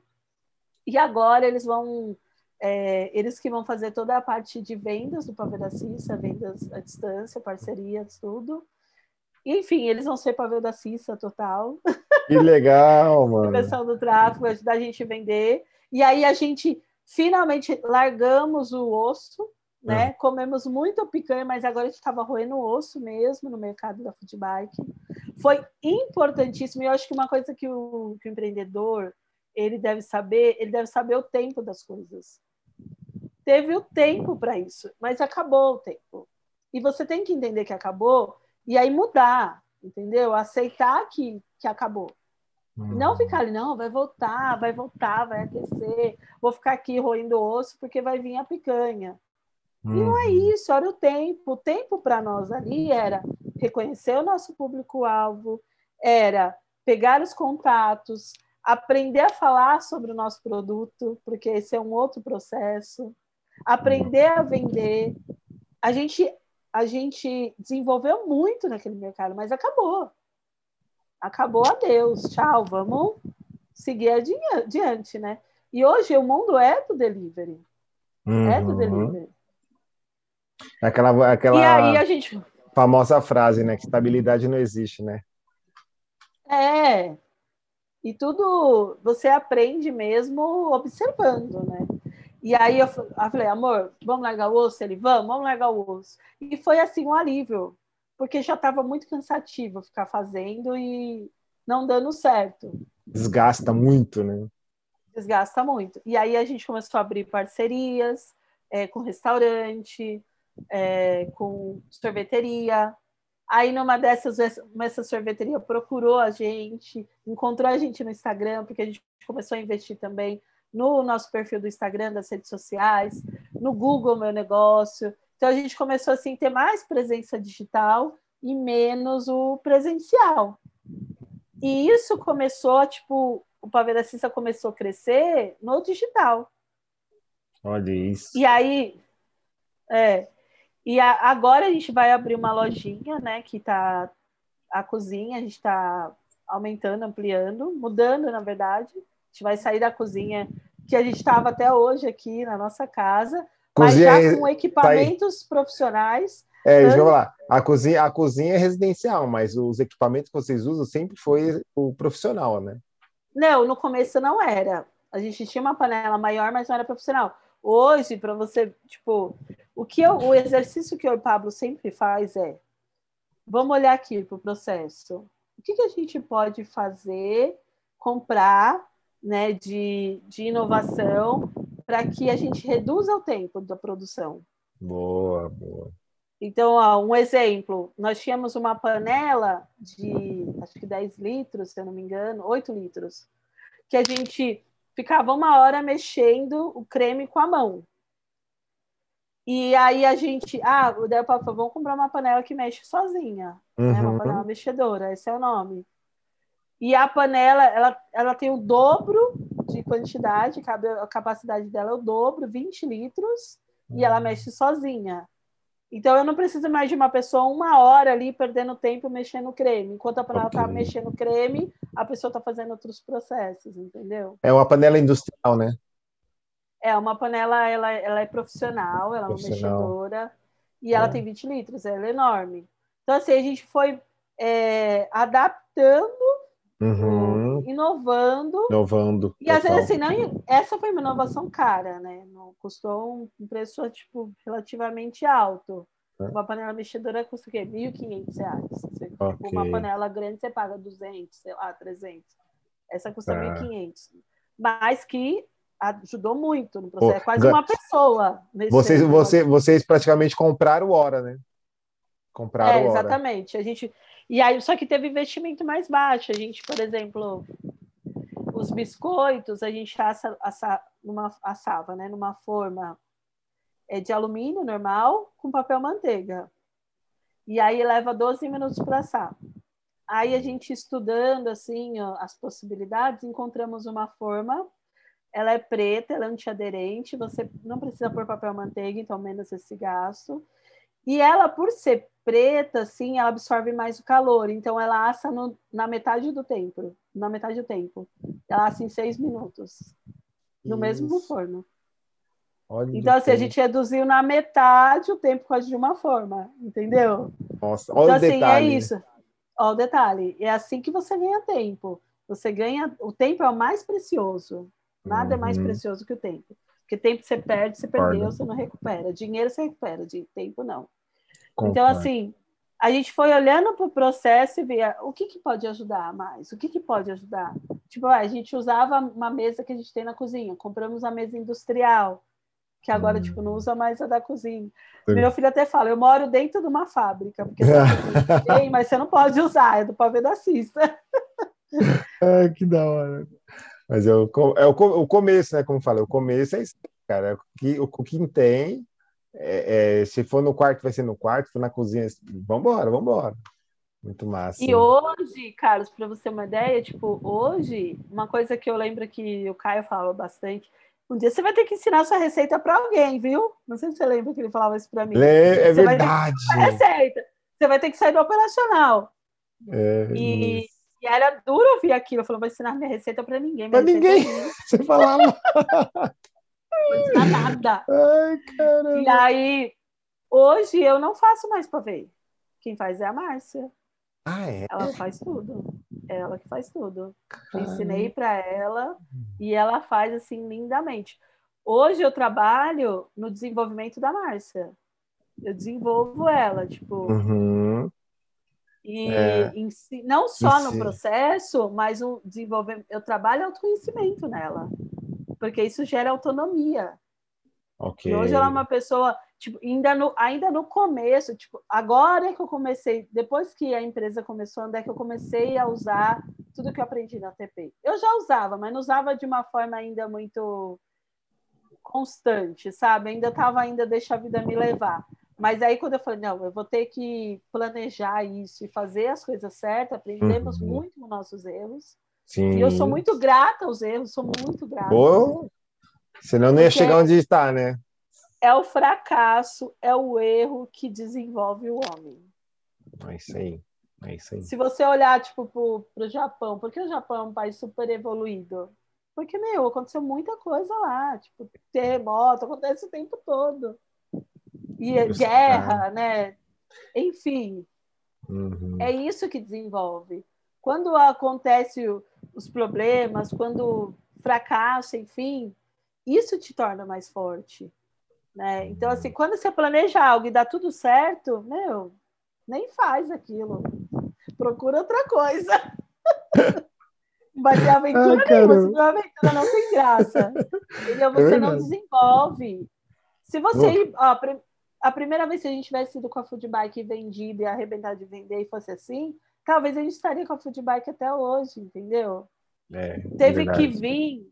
É, a pandemia não é algo bom, não é algo uhum. bom, porque mexeu com a saúde, mexeu com a vida das pessoas. Mas desenvolveu o homem. É. Desenvolveu. Quantas pessoas falaram que podia sair para show, para festa, para tudo, e de repente não podia fazer mais nada? Só que daí essas pessoas Pararam para quê? Tá, já que eu vou ficar aqui, então eu vou crescer. Uhum. E desenvolveu dentro e aqui dentro como ser humano e desenvolveu a mente. E como, e, e, como, e como é, mais uma vez provou aí, é, o ser humano não se adapta, né? Se adapta. A gente se adapta. E, e a gente aprende muito, muito com, com os erros. Muito. Então, eu sou muito grata a tudo que eu fiz de errado. E assim, e uma coisa, quando você aprende com um erro, o outro, quem está te ouvindo, ele não precisa cometer o mesmo erro, porque alguém já errou. A gente serve como exemplo o tempo todo. Por é isso que a gente tem que contar o, o, erro. Você tem que contar. Você tem que contar a parte ruim.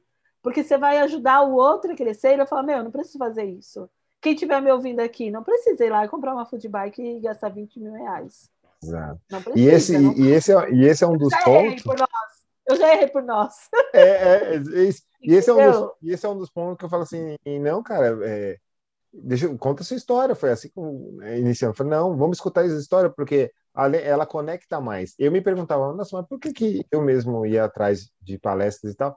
Falei, cara, mas por quê? E algumas me conectavam, outras não. E aí eu fui fazendo essa reflexão, porque a história é isso. Pô, se você errou, Aí eu olhei e falei assim, cara, eu, eu, sou capaz de passar por isso e melhorar. E aí você contou um erro, falei, pô, então eu já sei metade. A outra metade Sim. vai depender de mim. Sim, exatamente. E por isso que a gente é dependente um dos outros. Porque se pensar, a gente é parte de um todo. A gente é parte de um todo. Você não precisa ficar você fazendo tudo. Tem cada pessoa ali que é especialista naquilo. Hum. Entendeu? Então, hoje eu falo, da Cissa não anda sozinho jamais. Se eu quero criar, tipo, sei lá, uma nova imagem para o Cissa, eu vou fazer, eu vou fazer logo, eu vou fazer. Não, eu vou falar com a Camila, eu sei que ela é muito boa e que eu não vou me arrepender. Ela conhece o pavê da Cissa. Se eu quero ver essa parte de contabilidade, falo com a Lília, que eu sei que ela já tem conhecimento. Meu, tem as pessoas certas já, procura. Você não precisa ser especialista em tudo, mas você precisa fazer network, porque você tem que conhecer os é. especialistas. É, você, você acelerou o processo porque, cara, você não é especialista nisso, você é especialista em outra área. E é isso, a, a, sua liderança, que é isso que você está passando para a Márcia, E fora que, assim, para a sua empresa continuar crescendo, é isso. Se você não soltar de uma coisa, você não consegue olhar para outra e fazer ela realmente alavancar, escalar, né? E não, e outra, eu posso te falar sem medo de errar, eu acho que hoje a Márcia faz para ver melhor que eu. Aí, entendeu? é, é isso. Ela olhou detalhes que eu não olhava, entendeu? E que fez toda a diferença. E é Imagina. sobre isso. Imagina se você continuar centralizada, talvez vocês não, não estariam nem nesse próximo passo que seria da cozinha. Talvez. Uma, o empreendedor no operacional, ele não cresce. É. Ele tem que andar, tipo, vai, dentro da pirâmide é operacional, tático e estratégico. Né? Estratégico é a última ponta lá da pirâmide. Se ele quer crescer, ele sobe primeiro para o tático, e aí observa o operacional lá do tático, e aí depois ele tem que ir para o estratégico observar lá de cima. Uhum, Se ele não faz esse exercício de sair da empresa e observar o todo, a empresa dele não cresce. Tem muitos detalhes, Carlos. Tem muitos detalhes. E, Ali e, no operacional você fica cego. E, é importante. Você, você, falando isso, me, me lembrei da, da cena de quando uh, eu acabei fechando a loja, foi isso que me falaram lá atrás. Cara, enquanto você não sair, um grande amigo meu falou assim, cara, enquanto você não sair e olhar de fora, cara, desculpa, sua empresa não cresce. Exatamente. E eu não, aí eu, porque eu estava ancorado com uma crença antiga que era, ah, o olho do dono que engorda o boi. Isso aí é daquela época lá, daquela época que funcionava. Na, quando, na época que eu fechei a loja, tem quatro, cinco anos atrás, não, já, já era o processo da digitalização. Cara, eu tinha que sair de lá. Ó, essa até que faz sentido, mas não no sentido de estar tá lá olhando, mas é o olhar à distância, entendeu? É, Porque exato. quando você quando você delega algo, você não pode delargar também. Não pode falar assim, ah, agora é eu ensinei tudo, a pessoa já sabe tudo, ela vai fazer tudo sozinha. Não. Você tem que criar processo de acompanhamento. Um líder, ele nunca abandona o time. Ele está sempre ali. Uhum. Ele pode sair por alguns momentos, mas ele volta. Ele tem que saber que pé que tá, que momento que tá. Posso ajudar em alguma coisa? Né? A gente precisa construir alguma coisa junto aqui no meio do caminho. É isso. O líder ele está envolvido o tempo todo, mas ele não está é, operando. Operando. Só que se precisar, ele é capaz de operar, entendeu? Sim, sim, sim. Tá sempre ali, disponível. Ele tá ali. Deixa... Se precisar, ele põe a mão na massa. Se não precisa, ele segue. Mas ele está disponível. É isso. Liderar, e ainda eu pensava, quando eu era criança, eu pensava, nossa, que chefe faz, né? Que a gente chamava de chefe. só manda, chefe só manda. Eu sempre tive essa curiosidade desde criança. Hoje eu sei o que o líder faz. O líder ele acompanha todo o processo, o tempo todo. E ele e... olha para cima, ele olha para baixo, ele olha o mercado, ele olha a concorrência, ele está observando o tempo todo, ele é como se fosse um guardião mesmo, né? E, e aí ele olha, observa e traz. E é o que serve, né? É o que você já falou. Líder é o que serve. É o que serve. Liderar e servir o tempo todo. E se responsabilizar pelo processo. E criar autonomia nas pessoas. É olha isso. isso. Hoje, se eu chego para e falar: olha, as amigas, entrou esse pedido. Antes ainda, eu ensinei para a autor do processo mas eu planejava, eu planejava é, o, o, a semana. Uhum. Os pavês que ia fazer, eu que planejava. Planejava tudo, passava para ela, fazia direitinho. Só que daí eu comecei a ler o livro Scrum. É, a arte, como que é? De fazer. Ai, tipo, o dobro o menor tempo, alguma coisa assim. Scrum, o nome é Scrum e a, eu só sei o Scrum. Eu...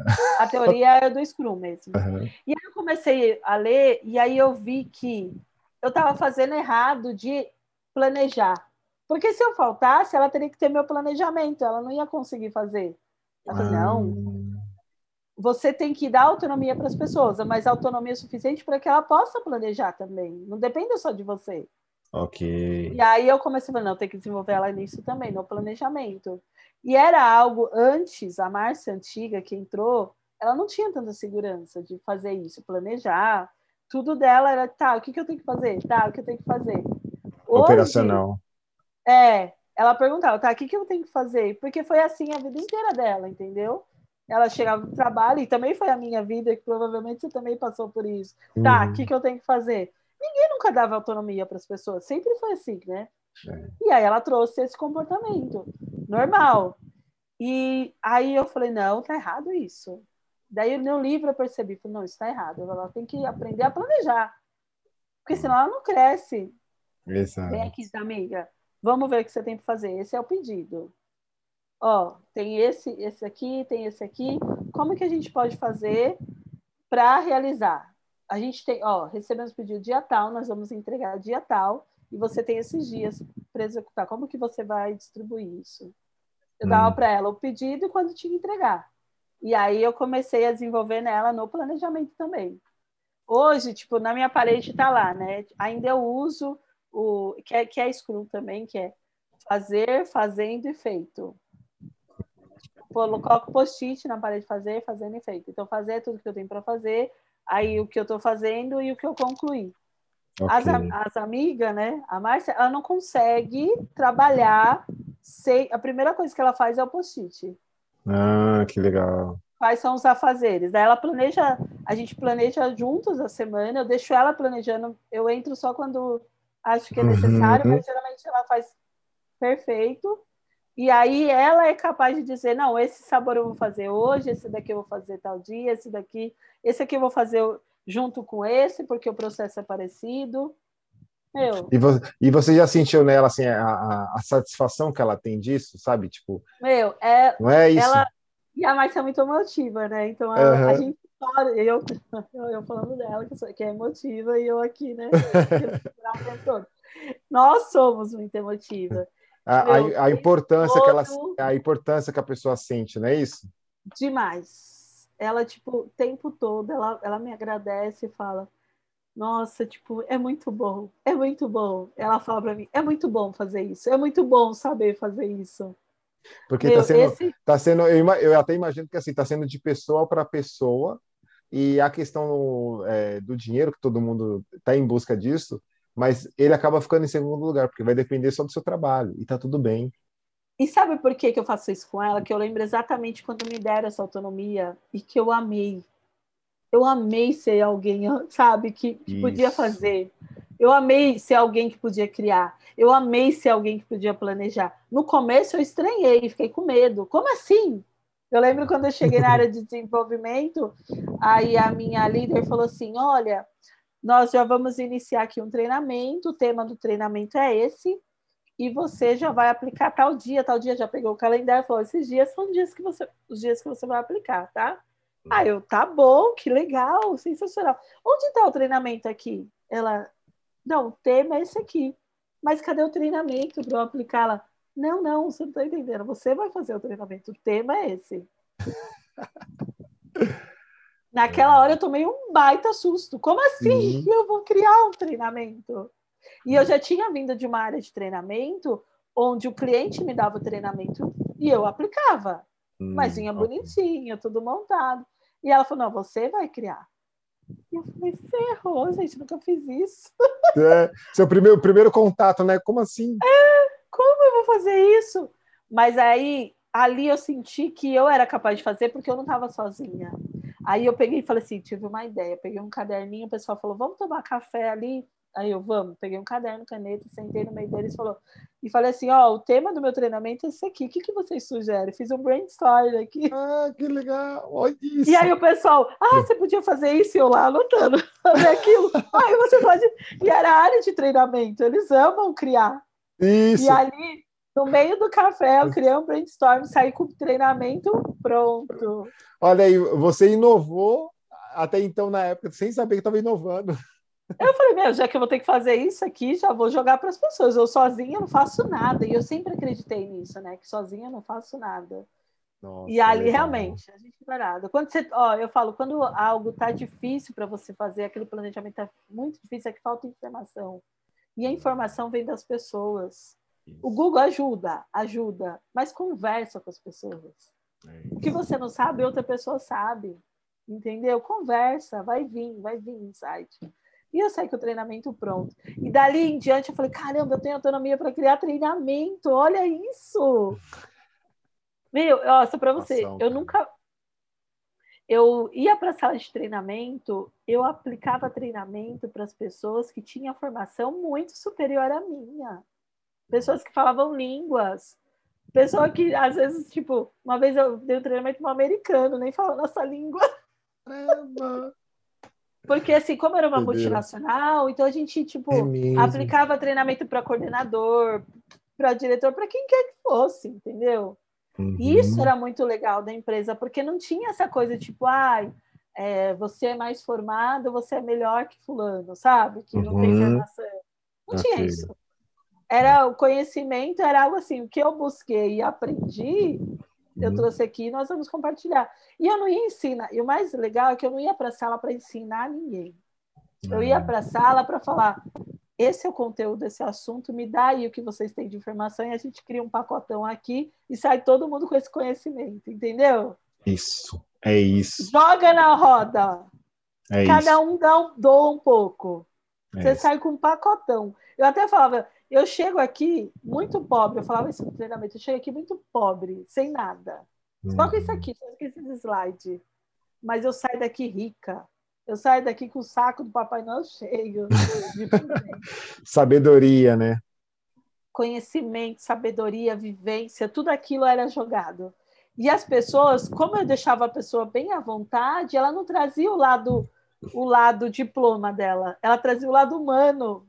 Era hum. muito louco. Eu, eu procurava fazer dinâmicas para atrair esse lado humano.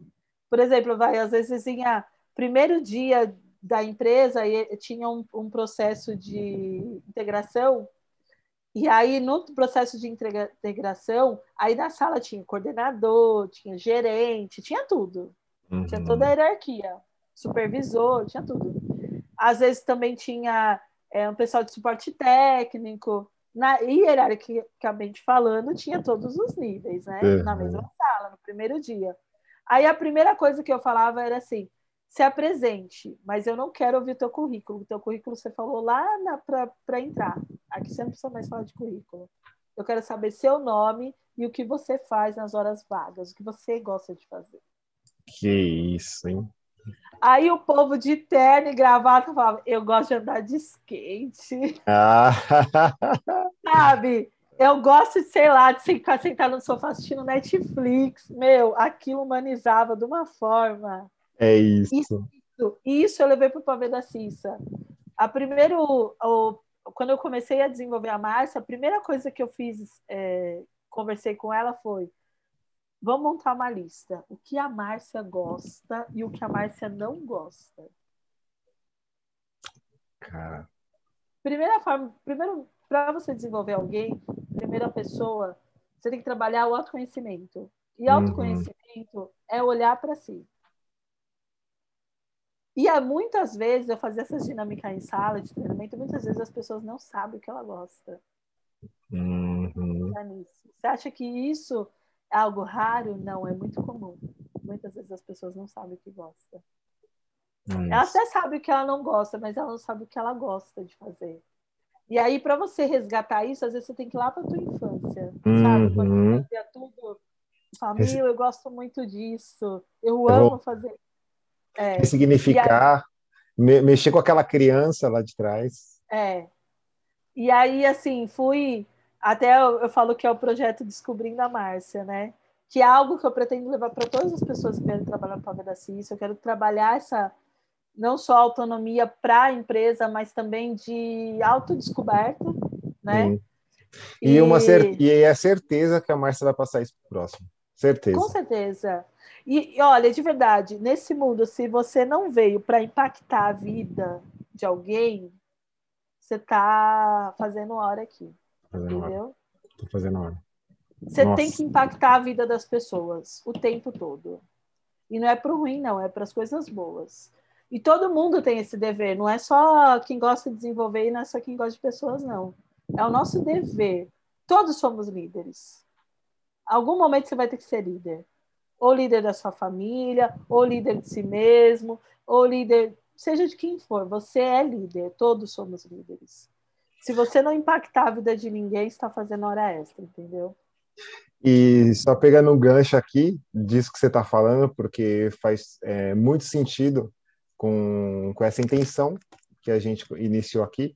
Já que a gente está chegando já para os finalmente, vou aproveitar esse seu gancho que você puxou algo que é muito importante, que é a nossa intenção com esse canal, porque é uma forma de da gente realmente aqui, ó. Eu tô literalmente aqui aluno, cara. Que saudade de voltar aqui ser aluno, não que eu nunca eu fui. Eu também, nossa. Mas aqui, ó, só pegando essa, os insights, dando aquela e lembrando de tudo isso que você falou, porque qual é a nossa, o nosso propósito aqui, né? Será que a gente só veio para realmente trabalhar, estudar e, e, aí, acabou? Então é algo assim, quem é você? Conta pra gente. É. Olha tudo que você fala assim, eu já te conheço, né, fora aqui, é, TV, né, por exemplo, quase TV, mas assim, você contou algo que eu nossa, isso aqui eu não lembro que a Cissa passava por isso. A gente isso. não tinha conversado, né? É, a gente não tinha, porque quando a gente encontrava era mais amigos, né? Então a gente falava de outras coisas. Então, e olha assim... que a gente assim, falava muito, hein, Carlos? Duas horas da manhã. Hora, quantas uma hora da manhã. conversando. então, assim, é... cara, é assim essa aqui, infelizmente. É, hoje eu vejo que está voltando um pouco, mas ainda tem um caminho muito grande de realmente esse olhar para dentro, se reconhecer que ela é importante sim, que ela tem algo de poder colaborar, de ela tem ela tem algo de poder ensinar. Né? Então é, é uma forma que eu, eu, me incomodava muito disso, né? Tipo, eu falei, cara, onde eu posso e tal. Então a embaixada lá onde a gente se conheceu foi um dos motivos assim, nossa, mas agora é sua vez de vir aqui na frente falar. Falei, mas eu, eu vou passar o quê? E eu aqui me desconfiando, a galera, cara, mas você tem sim. Aí me perguntaram algo mais íntimo ou tal, aí eu comentava, olha aí, você só conta só isso. Eu falei, sério? Ou seja, lá foi um, não foi um despertar para mim. Então, assim, é uma forma que hoje cheguei num um compromisso de devolver isso, porque se eu recebi, uhum. cara, eu vou ter que devolver isso de alguma forma. E, Exatamente. É, então eu encontrei e, e para mim ver assim, cara, hoje em dia todo mundo tem um canal de televisão, mas como que a gente está usando isso? Aí eu falei, opa, peraí. E aí, devido a essa, essa é, a relação que a gente teve ali com a embaixada, eu conheci muitas pessoas que eu nem imaginava e grandes amigos como você que eu fui criando, eu falei assim, peraí, cara. Então, não só eu, mas assim, essas pessoas, elas têm algo para poder colaborar. Né? Então, vamos lá. Então, deixa eu criar, é, chamar as pessoas, né? Porque ninguém faz nada sozinho. Esse canal não não está aqui sozinho por isso, porque é, é trazer pessoas que é, não importa é, se está empreendendo ou não, mas é que o empreendedorismo ele traz esse lado de tipo ser você, de você ter olhado para dentro, de você você também é um líder de poder contar as suas histórias. Se você é casado, se você está dentro da sua casa e está todo mundo bem, ninguém, entre aspas, não briga, existe ali uma comunicação, ou seja, todo mundo se comunica, existe uma certa liderança, existe uma autonomia, então já dentro de é, casa... É, já tem... não tem como. Você fala assim, ah, eu não sou líder, eu não tenho dom. Você é, porque o tempo todo, você abriu a boca, você está liderando algo, entendeu? E você vende... abriu a boca, você está influenciando as pessoas. É, e, tem o vend... e tem o vendedor ainda, né?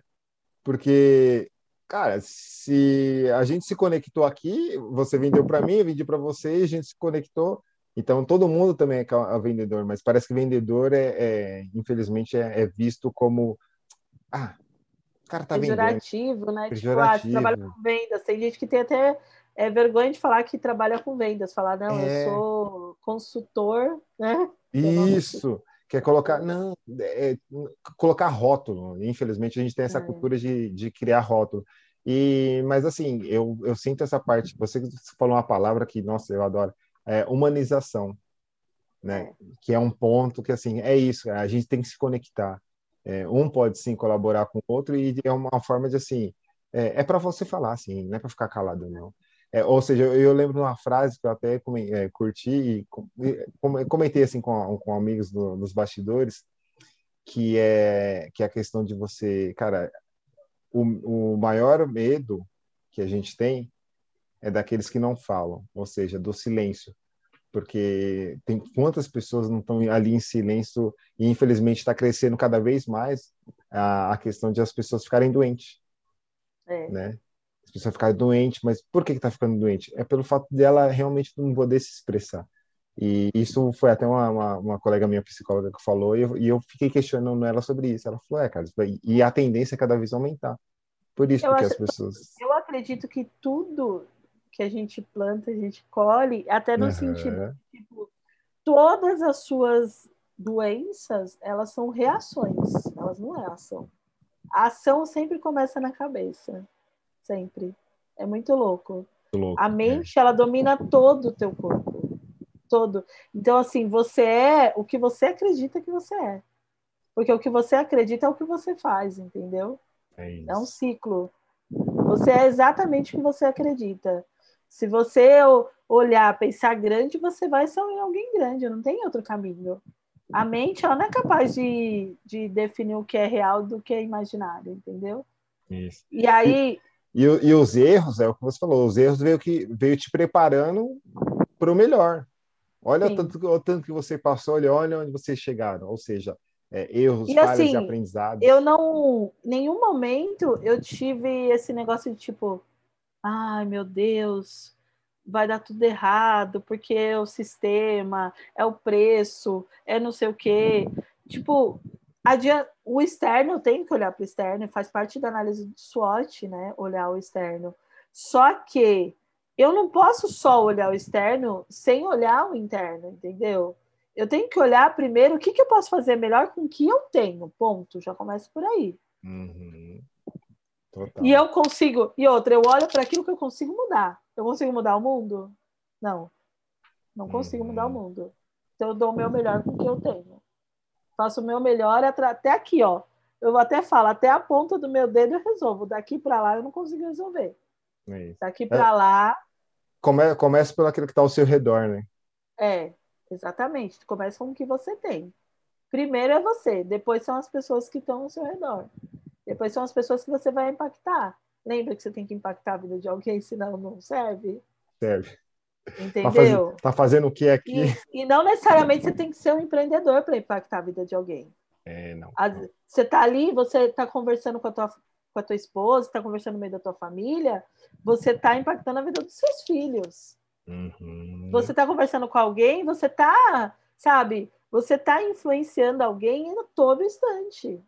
O todo exemplo instante. arrasta. O exemplo arrasta. É é, é o exemplo. O que você está fazendo está impactando, entendeu?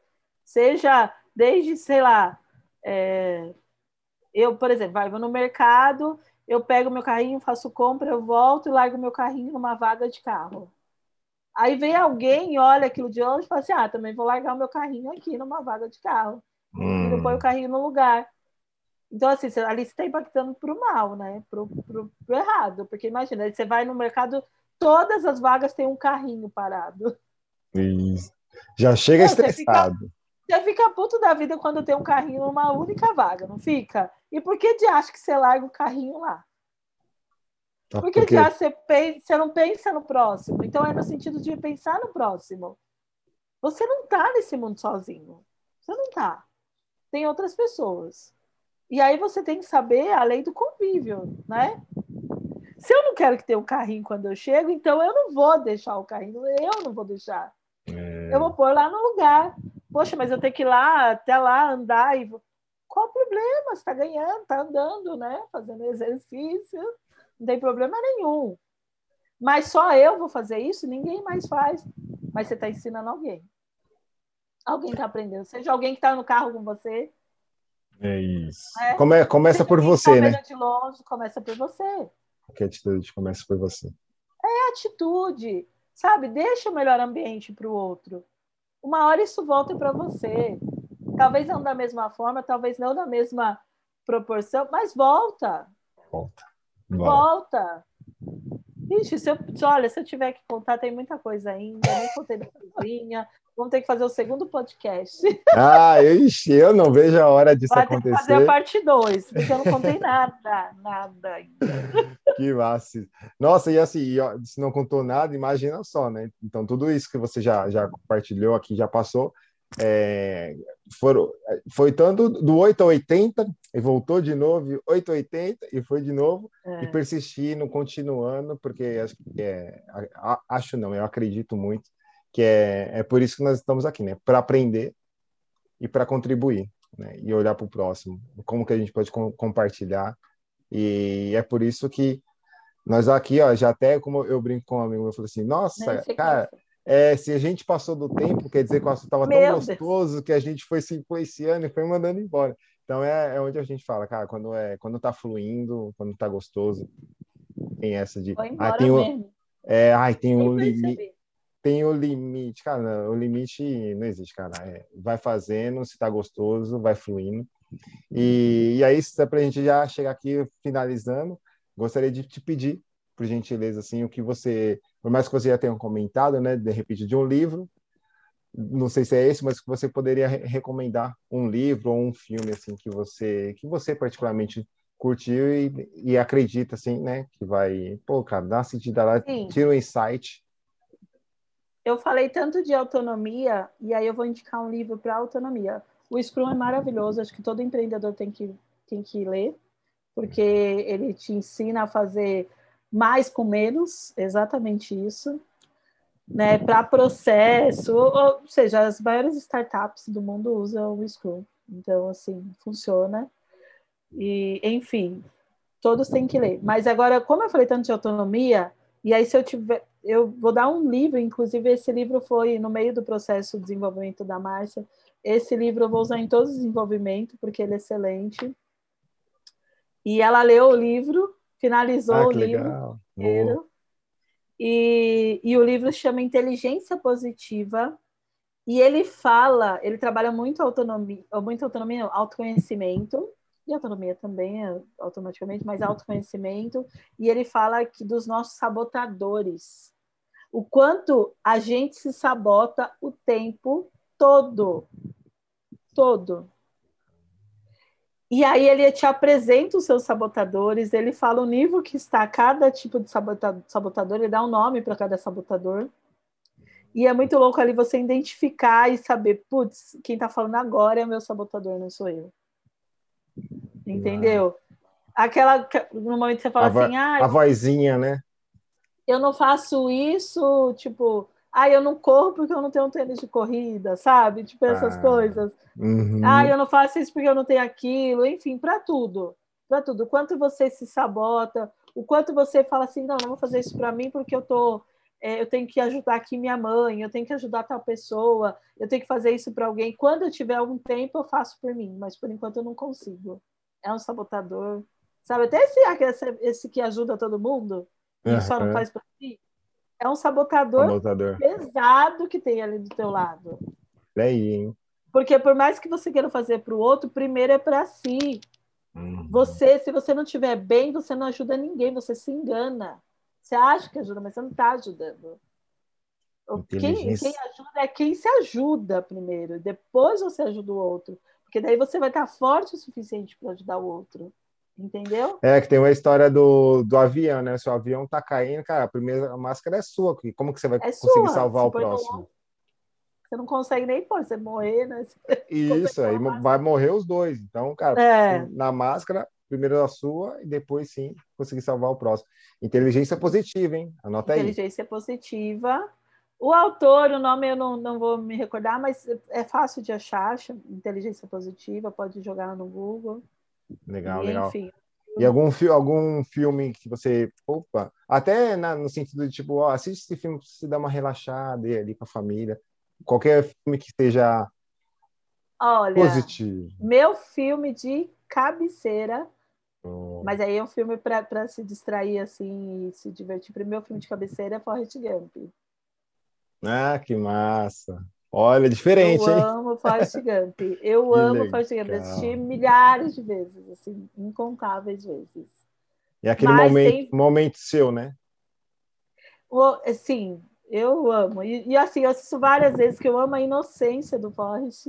E aí o quanto que ele tem tanta capacidade, e você olha para ele parece que... Eu acho que é mais essa questão de superação mesmo. O Forrest Gump é pura superação. Tipo, é tudo ele é capaz. Não sei se você já assistiu. Já há muito tempo, muito tempo atrás, mas assim, eu lembro agora se dando Não vai lembrar. Eu lembro das falas, porque corre, faz, corre. Porque eu assisti muitas vezes. Mas a mas é inocência, é, cara. A inocência, e tipo, todo mundo olhava para ele e falava: Não, você não vai fazer isso, e ele fazia mais que aquilo, sabe? Você não vai. Não, você não é capaz disso, ele era muito mais. E eu acho que o ser humano é isso. A gente não usa. Meu, é aquilo que o Raul Seixas dizer, nem 10% da nossa do, da nossa capacidade, entendeu? Cara. A gente sempre pode muito mais, muito mais. Esse ano eu, tô me...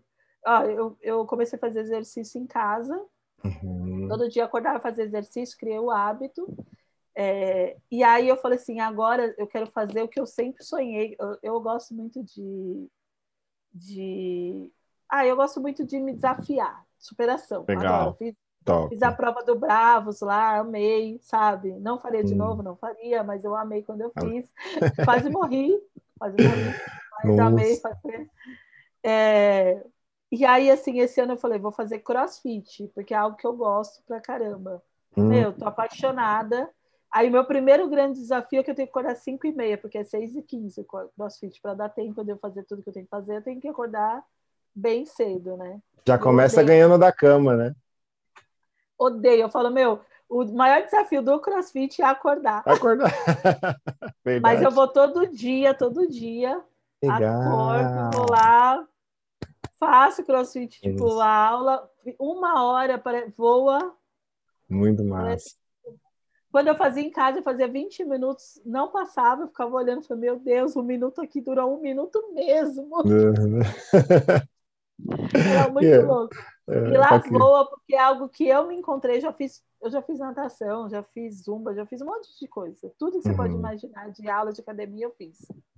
Ah. Mas o crossfit é algo que eu amei, assim. Estou apaixonada. Que massa, que massa. Porque eles usam outras técnicas, tudo dentro. É, é, eu, é, eu, falei, eu falei isso porque eu lembrei que é treinamento do exército. Uma vez me contaram que era isso. O CrossFit ele é. veio se adaptando a isso. Treinamento daquela época, antigamente, não, não tinha academia, né? Aí para os soldados treinar era lá, era nesse estilo, esse que legal, porque é bem no estilo mesmo, viu? É bem o estilo, é bem o estilo. Nossa. E aí, quando me contaram, me chamou a atenção. Eu ainda não fui, mas me chamaram e falei, vou lá fazer um teste, mas ainda nada. Você faz um teste, você não sai mais. Eu fui fazer aí, só um teste e falei, já quero isso para minha vida. que top. É isso aí, aí, galera. Muito Cissa, mais uma vez, obrigado, galera. Um recadinho, como eu aprendi, falei assim, mano, as pessoas, as pessoas só vão fazer se você falar. E é verdade, viu? Faz sentido curte, comente, feedback. Compartilha. A gente aceita, compartilha. E é isso. Quem sabe pode ser você o próximo aqui, está compartilhando a sua história com a gente. E Cissa, mais uma vez, brigadão, agradeço de coração. Sabe que eu sou seu fã e eu não vejo e eu preciso comer um pavê. Eu vou até pesquisar lá para saber se, é se atende minha região. Ah, é, ver se de Guarulhos atende. É, mas não, não tem problema, mas se não atender, eu procuro ali, depois converso com você no bastidor, eu vou buscar. É, eu vou buscar. E eu quero você na cozinha, a gente vai inaugurar a cozinha, quero você aqui ah. no dia da inauguração. Conta comigo. E... Estarei. Eu vou dar só uma dica, só uma dica para os empreendedores, só uma. Só uma. Só, só uma, hein? Só uma. Só uma. A última, na verdade, assim. Seja o que você. O que você quiser fazer, tipo, empreender, procura algo que você ama. Algo que você ama. Por quê? Porque vai ter muita dificuldade. E só o, o, o que você escolher só vai permanecer se tiver amor. Se você só gostar, na primeira dificuldade você desiste. Se você amar, você vai conseguir levar adiante, entendeu? Não vai ser fácil, não é fácil empreender no Brasil. E ainda bem que não é fácil, se fosse eu nem queria, entendeu? É desafio, você tem que gostar de desafio, é isso. Acabei. Isso é, isso é da vida, né? Ai, cara, não é viver, não, já falam, né? Viver não é tão fácil. Que legal. Não, não é, ainda bem que não é. Né? Ainda bem, Imagina senão ia ficar sem graça. Não ia ter graça, não ia ter graça. Não ia soltar tantas emoções como descoberto Carlos. A Cissa falou que era uma só, mas ela só pegou a cereja e deixou assim, ó, em cima do bolo de tudo que ela já contribuiu aqui com a gente. Oh, Massa demais. Fala que eu acredito, hein? Ah, com certeza, pode acreditar. Cissa, beijão, muito obrigado. E a gente vai se falando nos bastidores, porque eu tô precisando comer um pavê da Cissa de novo. Vem, vem para Ipiranga. E é tá isso aí. Muito obrigada. Eu que agradeço o convite. Um é abraço para o Pablão. Tô com saudade dele também. Gosto muito dele, de vocês, né, família. Mas a gente vai marcar de se encontrar. Sim, vamos sim. Beijão. Até mais. Beijo, tchau.